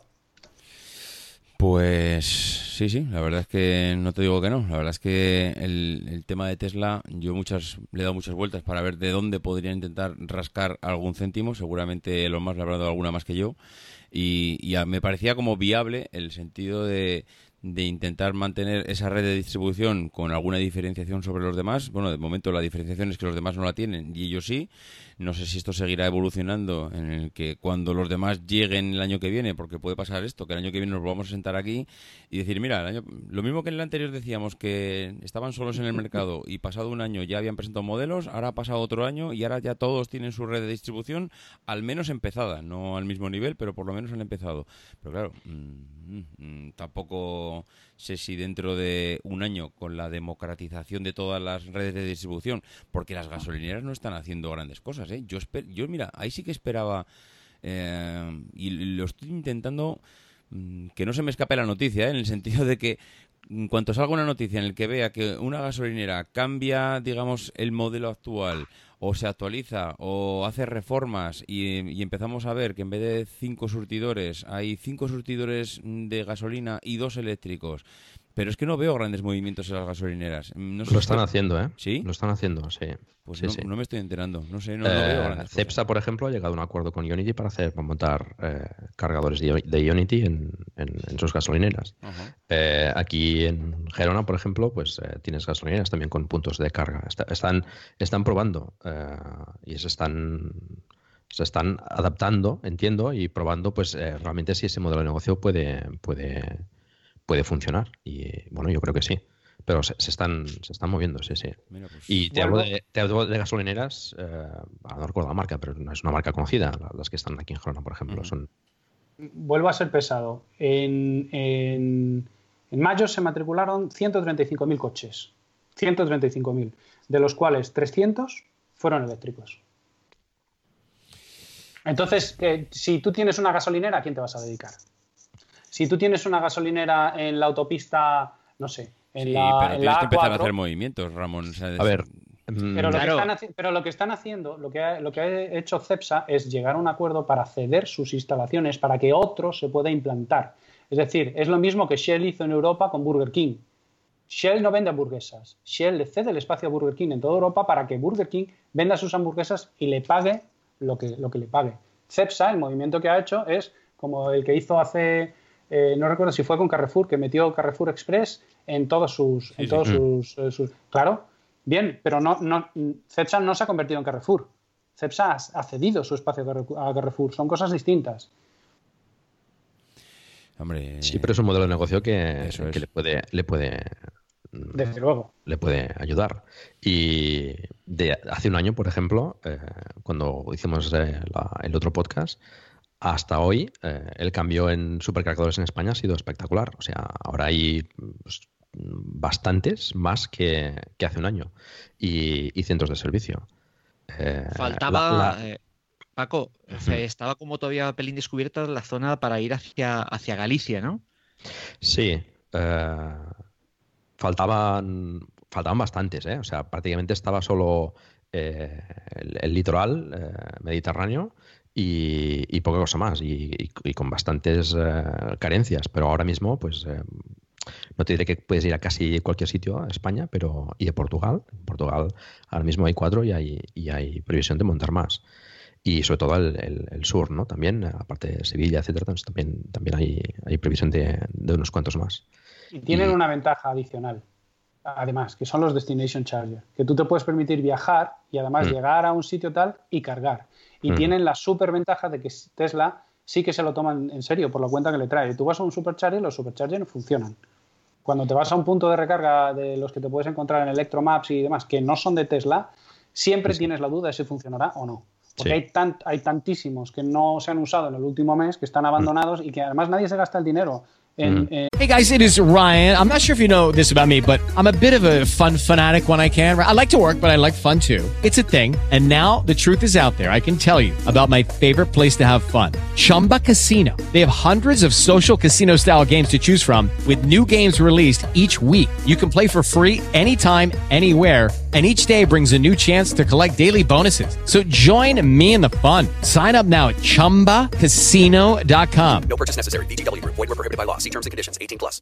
Lucky Land Casino asking people what's the weirdest place you've gotten lucky? Lucky? In line at the deli, I guess? Aha, in my dentist's office. More than once, actually. Do I have to say? Yes, you do. In the car before my kids' PTA meeting. Really? Yes. Excuse me, what's the weirdest place you've gotten lucky? I never win and tell. Well, there you have it. You can get lucky anywhere playing at LuckyLandSlots.com. Play for free right now. Are you feeling lucky? No purchase necessary. Void where prohibited by law. 18 plus. Terms and conditions apply. See website for details. En hacer el mantenimiento. Eso no ocurre en Tesla. Sí, sí. Eso es cierto. O sea, con el Tesla sabes cuántos eh, puestos libres hay y, si están funcionando o no. Y eso te da mucha tranquilidad a la hora de viajar. Eh, o sea, ahora mismo, para viajar en eléctrico, es Tesla es el único, el único fabricante que, permite hacerlo. Y esperemos que Unity, pues, eh, bueno, vaya creciendo y por las expectativas que tiene, pues, bueno, puede llegar a hacerlo, ¿no? Bueno, pues, no sé. ¿Hay algún punto que tengáis por ahí que se os haya quedado pendiente de comentar?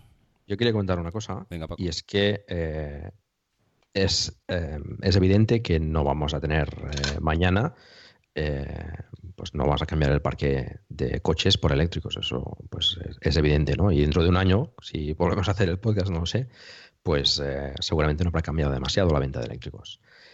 Em, el vehículo térmico gasolina diésel, pues todavía le queda bastante tiempo. Pero tampoco eh, dejemos de banda y tengamos presente que los gobiernos están presionando también en este sentido y están dando ya fechas límite para, acceder con térmicos a ciudades e incluso para, para prohibir la venta de, de, diésel o de gasolina en algunos países para ciertas fechas. Eso ahí pues está también presionando a los fabricantes, entiendo, y les da, les da margen, ¿no? Porque todavía hay los que ya se han pronunciado pues eh, están dando fichas todavía 2030, 2040, pero, pero bueno, eso está ahí y, hay que tenerlo presente también, que también va empujando por detrás, ¿no? A, que los fabricantes pues se, vayan eh, preparando y, organizando pues eh, esa transición a la movilidad eléctrica. Es una espada de doble filo eso. y tienes, tienes toda la razón que los políticamente incluso para ganar votos conviene bueno pues ser un poco trendy en estas cosas e intentar forzar lo más posible el vehículo eléctrico tiene su parte de dificultad. Y es que esto lo, comentamos eh, creo recordar en un podcast de, perspectiva es que los fabricantes europeos están agazapados. Están todos esperando que salga que salga eh, eh, reglamentación porque mientras no salga ellos no pueden hacer las, las inversiones para cumplir con esa reglamentación por ejemplo, eh, lo que decíamos de las furgonetas y de que ya hay normativa europea, no sé si está traspuesta ya a los países, pero hay normativa europea eh, que te da una tolerancia de 750 kilos o de una tonelada más de peso total para conducir con, el carnet B. Bueno, pues ahora todos los eh, fabricantes europeos tienen que rediseñar sus vehículos para aprovechar esto.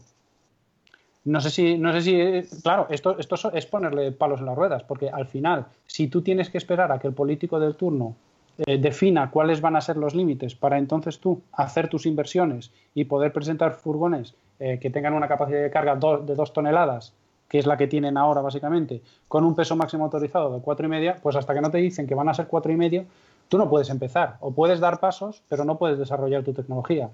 Es decir, que los gobiernos están intentando impulsar la movilidad eléctrica, cierto, pero no es algo bueno. Y, probablemente el otro ejemplo lo tenemos en Estados Unidos, donde con mucha menos intervención gubernamental salen compañías como Tesla, que, permiten ir abriendo el camino y ir abriendo un poco, ir rompiendo el hielo y luego probablemente la normativa se vaya adecuando a lo que hay en el mercado, ¿no? Y poniendo ciertos límites, acotando ciertas cosas, pero permitiendo que, sean las empresas las que vayan un poco investigando y, e innovando, ¿no?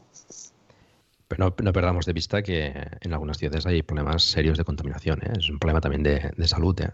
O sea, la transición a la movilidad eh, no, no, ya no solo eléctrica, sino no contaminante, pues se va haciendo cada vez más necesario.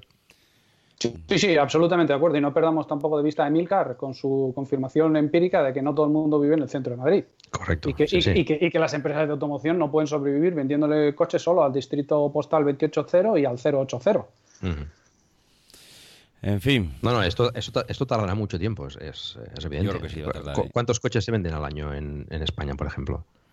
Más o menos. ¿Un millón? Pues depende. En los, en, los peores años no llega, en los peores años no llegó al millón, se quedaron en 976.000.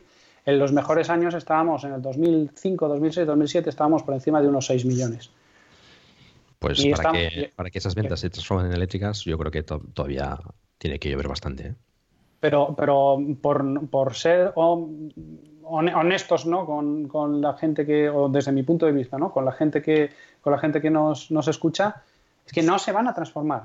O sea, no, todas las ventas se van a transformar. Y en el 2040 seguiremos teniendo aplicaciones y vehículos de combustión interna mucho más limpios que los, que, los de hoy, igual que mm. los de hoy son infinitamente más limpios que los de hace 20 años. Pero no, no, no, yo, yo creo que no conviene dibujar un futuro en el que todos los coches van a ser eléctricos, porque no será así. Y ni, incluso conviene dibujar un futuro en el que los usuarios de coches se vayan a comprar un vehículo eléctrico. Igual que hay un montón de usuarios de coches esperando poder comprarse un coche autónomo. ¿Qué, sentido tiene comprarse un coche autónomo? Pues lo alquilarás cuando lo necesites, pero no vas a tener un vehículo que, para ti, que no te necesite a ti. ¿Me explico? ¿Qué sentido tiene tener guardado en el garaje un coche autónomo? Yo ahí soy un poco... Eh, no sé cómo decirlo. Creo que cuando nos queramos dar cuenta, el tema de los coches autónomos nos va a superar, en el sentido de que eh, lo mismo que ahora un chaval no quiere cuando tiene, cumple 18 años, o no, no, es que no quiera, sino no le preocupa el tener un carnet de conducir, eh, eso va a ir ligado a que posiblemente los coches vengan a buscarnos a casa cuando, cuando con una aplicación de móvil lo solicitemos y que hagamos, tengamos ese servicio, mm, llévame allá, llévame al otro lado, mm, vendrá un coche sin conductor, por supuesto. Y, todo esto del coche eléctrico y, las grandes ciudades se va a ver para mí transformado por todo este tema de, la tecnología, de la solicitud de un servicio, porque hoy en día prácticamente todo se está pasando a los servicios. Ahora ya es eh, quiero hacer esto y pagando, eh, suscríbete, 6 euros al mes, haz esto. Y en el momento que haya una de las empresas de automoción que, yo creo que algunas ya están haciendo, vamos, ya están apostando por el tema de no del, no del coche autónomo, sino del car sharing y poder hacer, no sé, diferentes investigaciones a ver cómo está el mercado de Maduro, ¿no? Como alguna de un paso y haga una apuesta y una presentación al mercado de algo tan bestial como esto, y no hace falta que lo sea, que lo haga a nivel global, ¿eh? yo que sé, en una gran ciudad, en un Londres, en un París, en, en un Madrid, en un Barcelona, es decir, mire, a partir de ahora, si vives en Barcelona y utilizas esta aplicación, eh, olvídate de tener coche, yo te llevo donde quieras a un módico precio de tanto el viaje, o tanto la hora, o tanto el minuto. Para mí eso es lo que va a cambiar las ciudades y, va a cambiar la forma de que utilizamos los coches. O sea, un Uber o un Cabify sin conductor. Sí, pero no sé. Eh, pero eh. te das cuenta, te, das cuenta cuál es la principal barrera para que eso ocurra es que haya una regulación de vehículos autónomos eh, que puedan circular por la vía pública. Y eso no será local, eso, tendrá que venir de Europa. Porque no puede ser una regulación distinta para cada país. Y para que los, los, los fabricantes puedan realmente empezar a vender vehículos autónomos a compañías de alquiler de servicios, primero esos, esos vehículos tienen que ser capaces, tienen que tener homologación para circular por la vía pública. Y hasta que no haya normativa, Eso no, no es, no, no, no va a ser posible. Sí, pero si... Tú puedes tener ese mismo, es, tampoco es mismo problema que ha tenido Audi. Tampoco es estrictamente necesario que sea autónomo.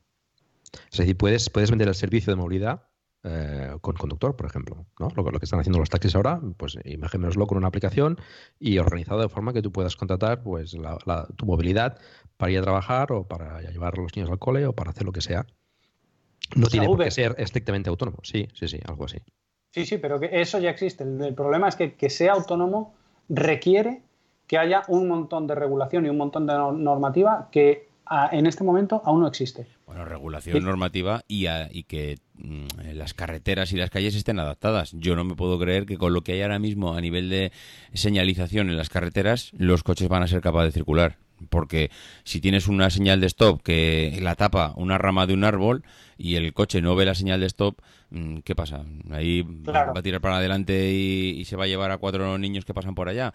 yo creo que algo más de lo que tenemos actualmente va a hacer falta para que la tecnología sea realmente útil. Y no será señalización, será balizamiento. y, nosotros no lo, veremos, pero todo eso es un todo eso, eh, todo eso es un proceso, lógicamente. Y no, no va a ser algo que suceda de aquí a pasado mañana. Mm, yo es que creo que eso, no sé si nosotros lo vamos a ver, ¿eh? te digo, te soy sincero. Sí, yo, creo que sí. ¿Sí? Pero estamos en la parte más difícil del camino, que es conseguir una manera de hacer funcionar a humanos conduciendo con vehículos conduciendo sin humanos. Y eso, meter los, mm. meter los dos mundos eh, a funcionar en el mismo momento, por el mismo sitio, es lo más complicado. Pero si es que aparte, eh, no pienses como que, eh, venga, va, eh, mañana solo se permiten coches autónomos. No, em, empezará como cosas graduales. Pues imagino que lo más fácil es que solo se permitan los coches autónomos en determinados tramos de autopista, luego en determinados tramos de rondas de ciudades y poco a poco, poco a poco, poco a poco. no, no va a ser un, venga, va, ya, mañana exactamente. Mm, sí, sí, exactamente. Sí, lo que pasa es que ahora mismo no se ve una conjunción de que todo el mundo esté remando en el mismo sentido, porque lo mismo que decía Ramón, hace falta normativa, ¿vale? Pero hay alguien que esté dando un paso, porque no veo a la Comunidad eh, Económica Europea dando pasos en el sentido de vamos a montar una legislación y que en el 2021 no os preocupéis que estamos en ello y que saldrá. Mm, no sé, no, no, veo tampoco que haya cambios en las ciudades a nivel local, de que los ayuntamientos estén adaptando las ciudades para los coches autónomos, si ni siquiera casi puedes recargar los eléctricos como para pensar en los autónomos. No sé, no veo un poco estancado el sector, es decir, el otro día lo comentaba en el otro podcast, Gerardo, creo que nosotros los que estamos aquí hablando con un café eh, medio, parece que se nos va la mente mucho más allá, estamos hablando de que mm, parece que el futuro lo tenemos claro, pero el día a día no está avanzando al ritmo que nosotros estamos pensando. Yo creo que va a ir más despacio de lo que realmente pensamos, porque es verdad que la tecnología a todo le mete una aceleración bestial, pero hace falta que luego lo que todos los están sentados en la mesa y todos los del sector vayan a esa misma velocidad y ahora mismo no van porque no están remando todos en la misma dirección. No, y, luego aparte eh, tienes que tener en cuenta otra cosa y es que, claro, mm, pensamos en la llegada del vehículo autónomo desde nuestro punto de vista actual es que a lo mejor para cuando quiera llegar el vehículo autónomo se ha capilarizado tanto el, eh, transporte eh, entre el car sharing, el scooter sharing, eh, los patinetes eléctricos, etc, etc, etc, que a lo mejor el transporte, el, vehículo autónomo se queda para un nicho muy concreto de, transporte público en una primera instancia.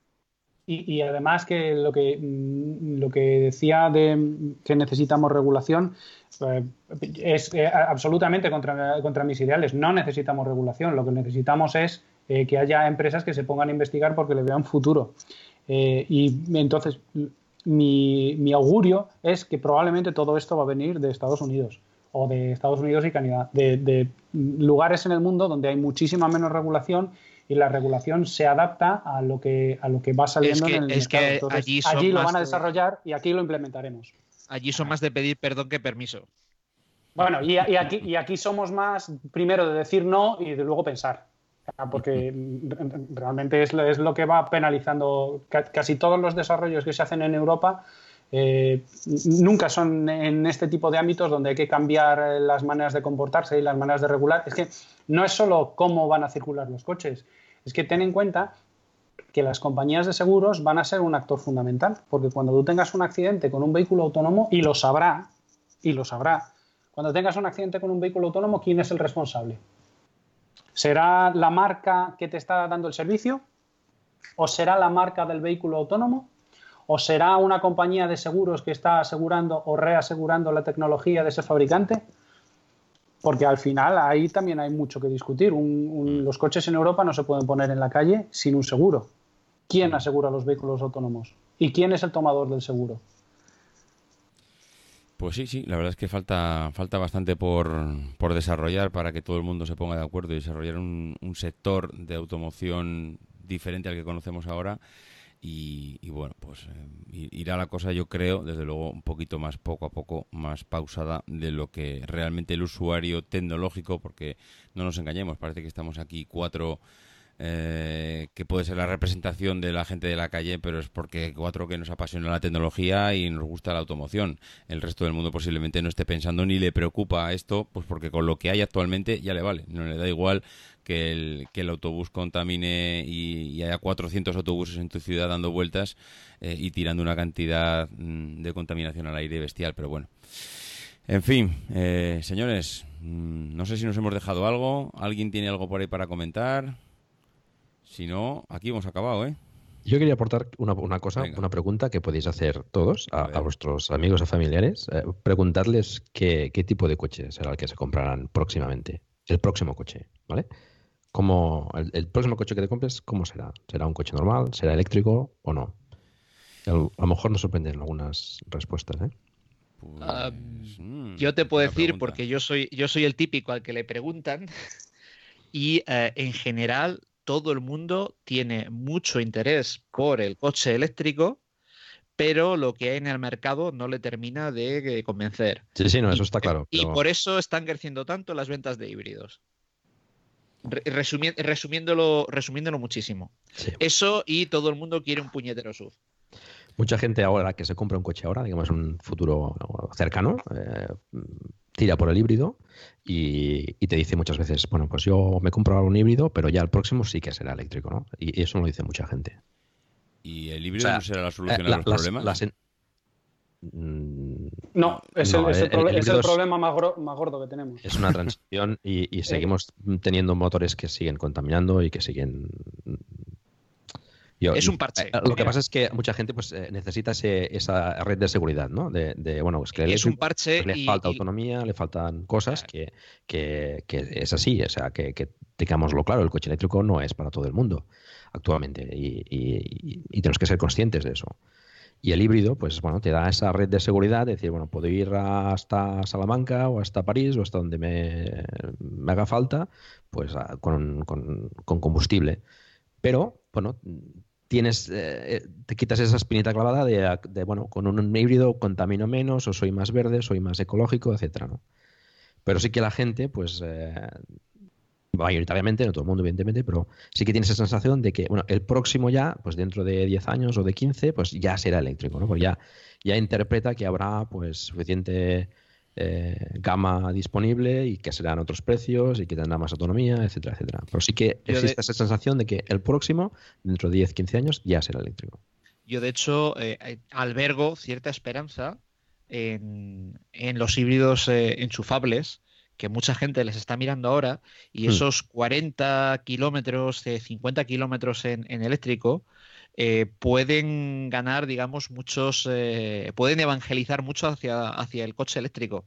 Hmm. En el momento en el que pues, eh, la gente se pilla un híbrido enchufable y se da cuenta de que casi todos los días con esos 40-50 kilómetros no tiene ni que encender el, motor de gasolina porque al final el uso medio de, del coche, bueno, cada uno es el, el suyo, pero es el que es, y para mucha gente con 40-50 kilómetros diarios le apaña más que de sobra, eh, pues estoy seguro de que eso hará cambiar, eh, hará cambiar muchas, mucho el, sentimiento, digamos, hacia, hacia el eléctrico. También es verdad que es que ahora no es el momento, o sea, con todas las marcas anunciando eh, una ofensiva hacia eléctricos en la que va a haber más competencia, porque al final, casi, casi, si lo piensas, tú te miras la gama de eléctricos ahora y tienes el Zoe.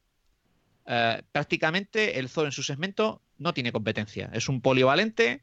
Eh, lo que hay en ese tamaño son el Citroën C0 y demás, que bueno, son absolutamente desfasados, no tienen nada que ver incluso son, yo creo que algo más, algo más pequeños. El Zoe no tiene competencia. Siguiente segmento, que es el de los compactos, tienes el Leaf, que tiene un poco de competencia eh, con el con el, eh, con el E-Golf. El Ionic es algo más grande, es eh, este que está así un poco entre medias segmentos. Si te das cuenta al final es que más o menos casi por segmento hay un coche, dos a lo sumo. No hay competencia, por ende no tienen que ponerse las pilas a bajar precios.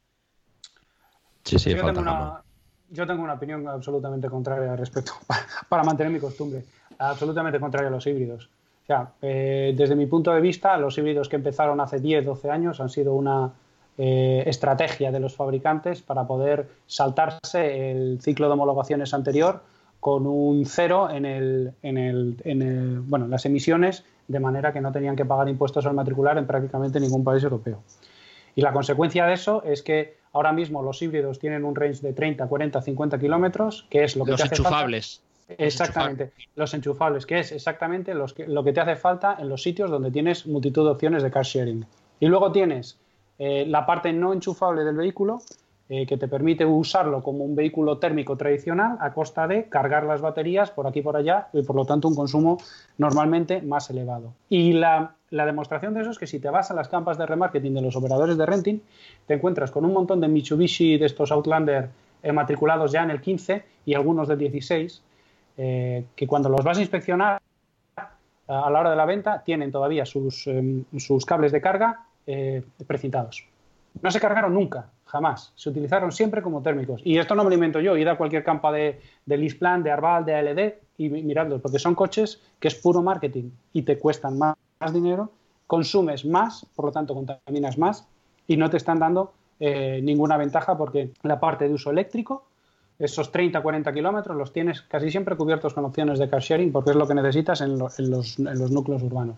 A mí me parece que los híbridos han sido un workaround de los fabricantes para saltarse la, los, enchufables. Porque los, híbridos eh, eh, no enchufables, como los de Toyota, por ejemplo, que quizás son los más conocidos, eh, al final, a mí, por ejemplo, yo pillé un híbrido para el taxi porque me permitía ah, tener consumos de diésel en ciudad sin tener un diésel.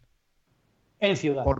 en ciudad. Porque en carretera o te quedas pelín por encima o, eh, o sea, eh, con, suerte igualas eh, un, un, diésel, con suerte. Igualas si consigues tener un balance neto entre lo que te gastas de más subiendo, arrastrando las baterías, con lo que recuperas bajando, cargándolas. Exacto, sí. en, llano es un horror. Pero desde luego, o sea, como solución para ciudad, en la que el consumo es imbatible y encima te quitas el motor, el motor, el motor diésel, que además eh, yo estaba harto del motor diésel porque al final e, el, uso del taxi, aunque necesita de bajo consumo, es el peor posible para el diésel, constantes arrancadas en frío. Eh, cosa que con, con, el, híbrido mitigabas. Eh, yo es que estaba harto del diésel por, por fiabilidad. Al, final, el día que haya alternativas reales y que los problemas de los eléctricos con sus baterías de range y de, y de tiempo de recarga se superen, no habrá híbridos en las ciudades, será todo eléctrico. No, es que no tiene ningún sentido. Bueno, pues yo creo que hasta aquí vamos a llegar, ¿eh? Me parece que le hemos, hemos hecho un repaso bastante completito a cómo está ahora mismo todo el, todo el sector. Creo que después de un año hemos visto avances y, yo creo que habrá que ponerle fecha ya al año que viene, ¿eh? porque os veo con ganas ya de grabar el siguiente, el siguiente episodio. ¿eh? Bueno, pues eh, nada más. Eh, Ramón, muchas gracias. Disfruta de tus vacaciones y no sé si tienes algún viaje ya en breve, estás pensando ya en, salir ya zumbando, pero yo creo que de momento, de momento estás por Madrid, ¿no? Eh, sí, de momento, de momento, bueno, el mes de agosto sí, el mes de agosto voy a estar, iremos a, a la costa, lógicamente, pero, pero este mes nos quedamos en Madrid. Y muchas gracias por invitarme una vez más. ¿eh? y, y, gracias a Gerardo y a Paco también. Pues eh, Gerardo, eh, ¿pasas el verano en Valladolid o eres de los que te mueves? Eh, bueno, ya sabes que me muevo bastante por definición y más ahora que tengo tiempo libre, que esto es una cosa que estoy descubriendo. Eh, no, sí, eh, nos, bajaremos a la costa la segunda quincena de, agosto. Estas cosas que estoy descubriendo, esto de haber sido autónomo tanto tiempo. Sí, sí, esto es un cambio de vida total. Bueno, pues nada, muchas gracias por, por venir, un auténtico placer y nada, vete apuntándote también la fecha para, para el año que viene, que habrá que repetir otra vez. Eh, por supuesto. Muy bien. Eh, Paco, oye, este, este episodio lo sacaremos también en Plug and Drive, ¿no? Por supuesto, sí, ah, sí. Vale, vale, vale. Pues nada, oye, Paco, tú, tú ya estás en la costa, si es que tú estás a lo de la playa ya, tú ya lo tienes todo. Sí, la verdad es que aquí estamos, eh, tenemos cerca de todo, montaña, playa. Sí, sí. No te puedes quejar, estamos, estamos bien ubicados, sí. ¿Te vas a mover en vacaciones o...? ya las hice, ya las hice. Estuve en Suiza eh, conocí a Carmela, por cierto, un saludo, Carmela. Ah, y, por cierto, hay unos cochazos en Suiza, una pasada.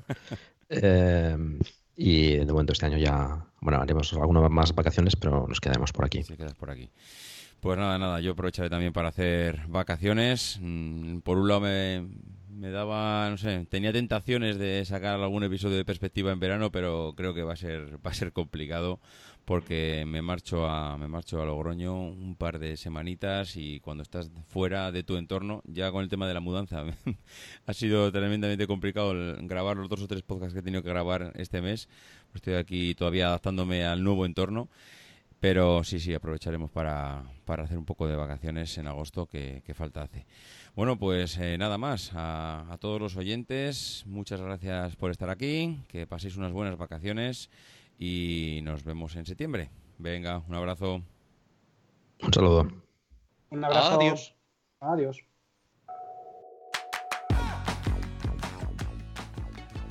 Bueno, espero que os haya gustado este debate. Una pequeña puntualización que la Carmela que conocí en Suiza, pues evidentemente no es otra que Carmela García del podcast Bacteriáfagos de esta misma red que también os he recomendado en alguna otra ocasión y que eh, aprovecho también para recomendaros otro podcast nuevo de la red, Verano en USA, de Javier Soler, que pues está haciendo una especie de diario en sus vacaciones en, Estados Unidos y que os recomiendo también que, lo escuchéis, es muy interesante. Recordad también que tenéis el grupo de Telegram de Plug and Drive, donde charlamos sobre el vehículo eléctrico. Tenéis el enlace en la página del programa. Recordad que tenemos el grupo de Telegram de Plug and Drive. Encontraréis el enlace en la página del programa. Allí pues hablamos sobre el vehículo eléctrico.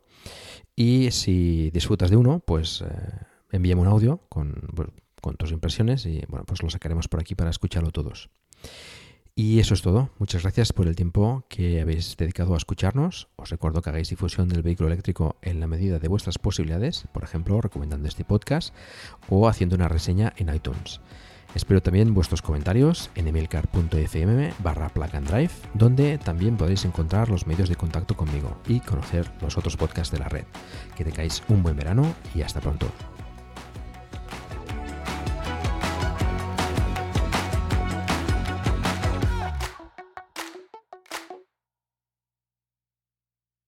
With Lucky Land you can get lucky just about anywhere. This is your captain speaking. Uh, we've got clear runway and the weather's fine, but we're just going to circle up here a while and uh, get lucky. No, no, nothing like that. It's just these cash prizes add up quick. So I suggest you sit back, keep your tray table upright, and start getting lucky. Play for free at LuckyLandSlots.com. Are you feeling lucky? No purchase necessary. Void where prohibited by law. 18 plus terms and conditions apply. See website for details.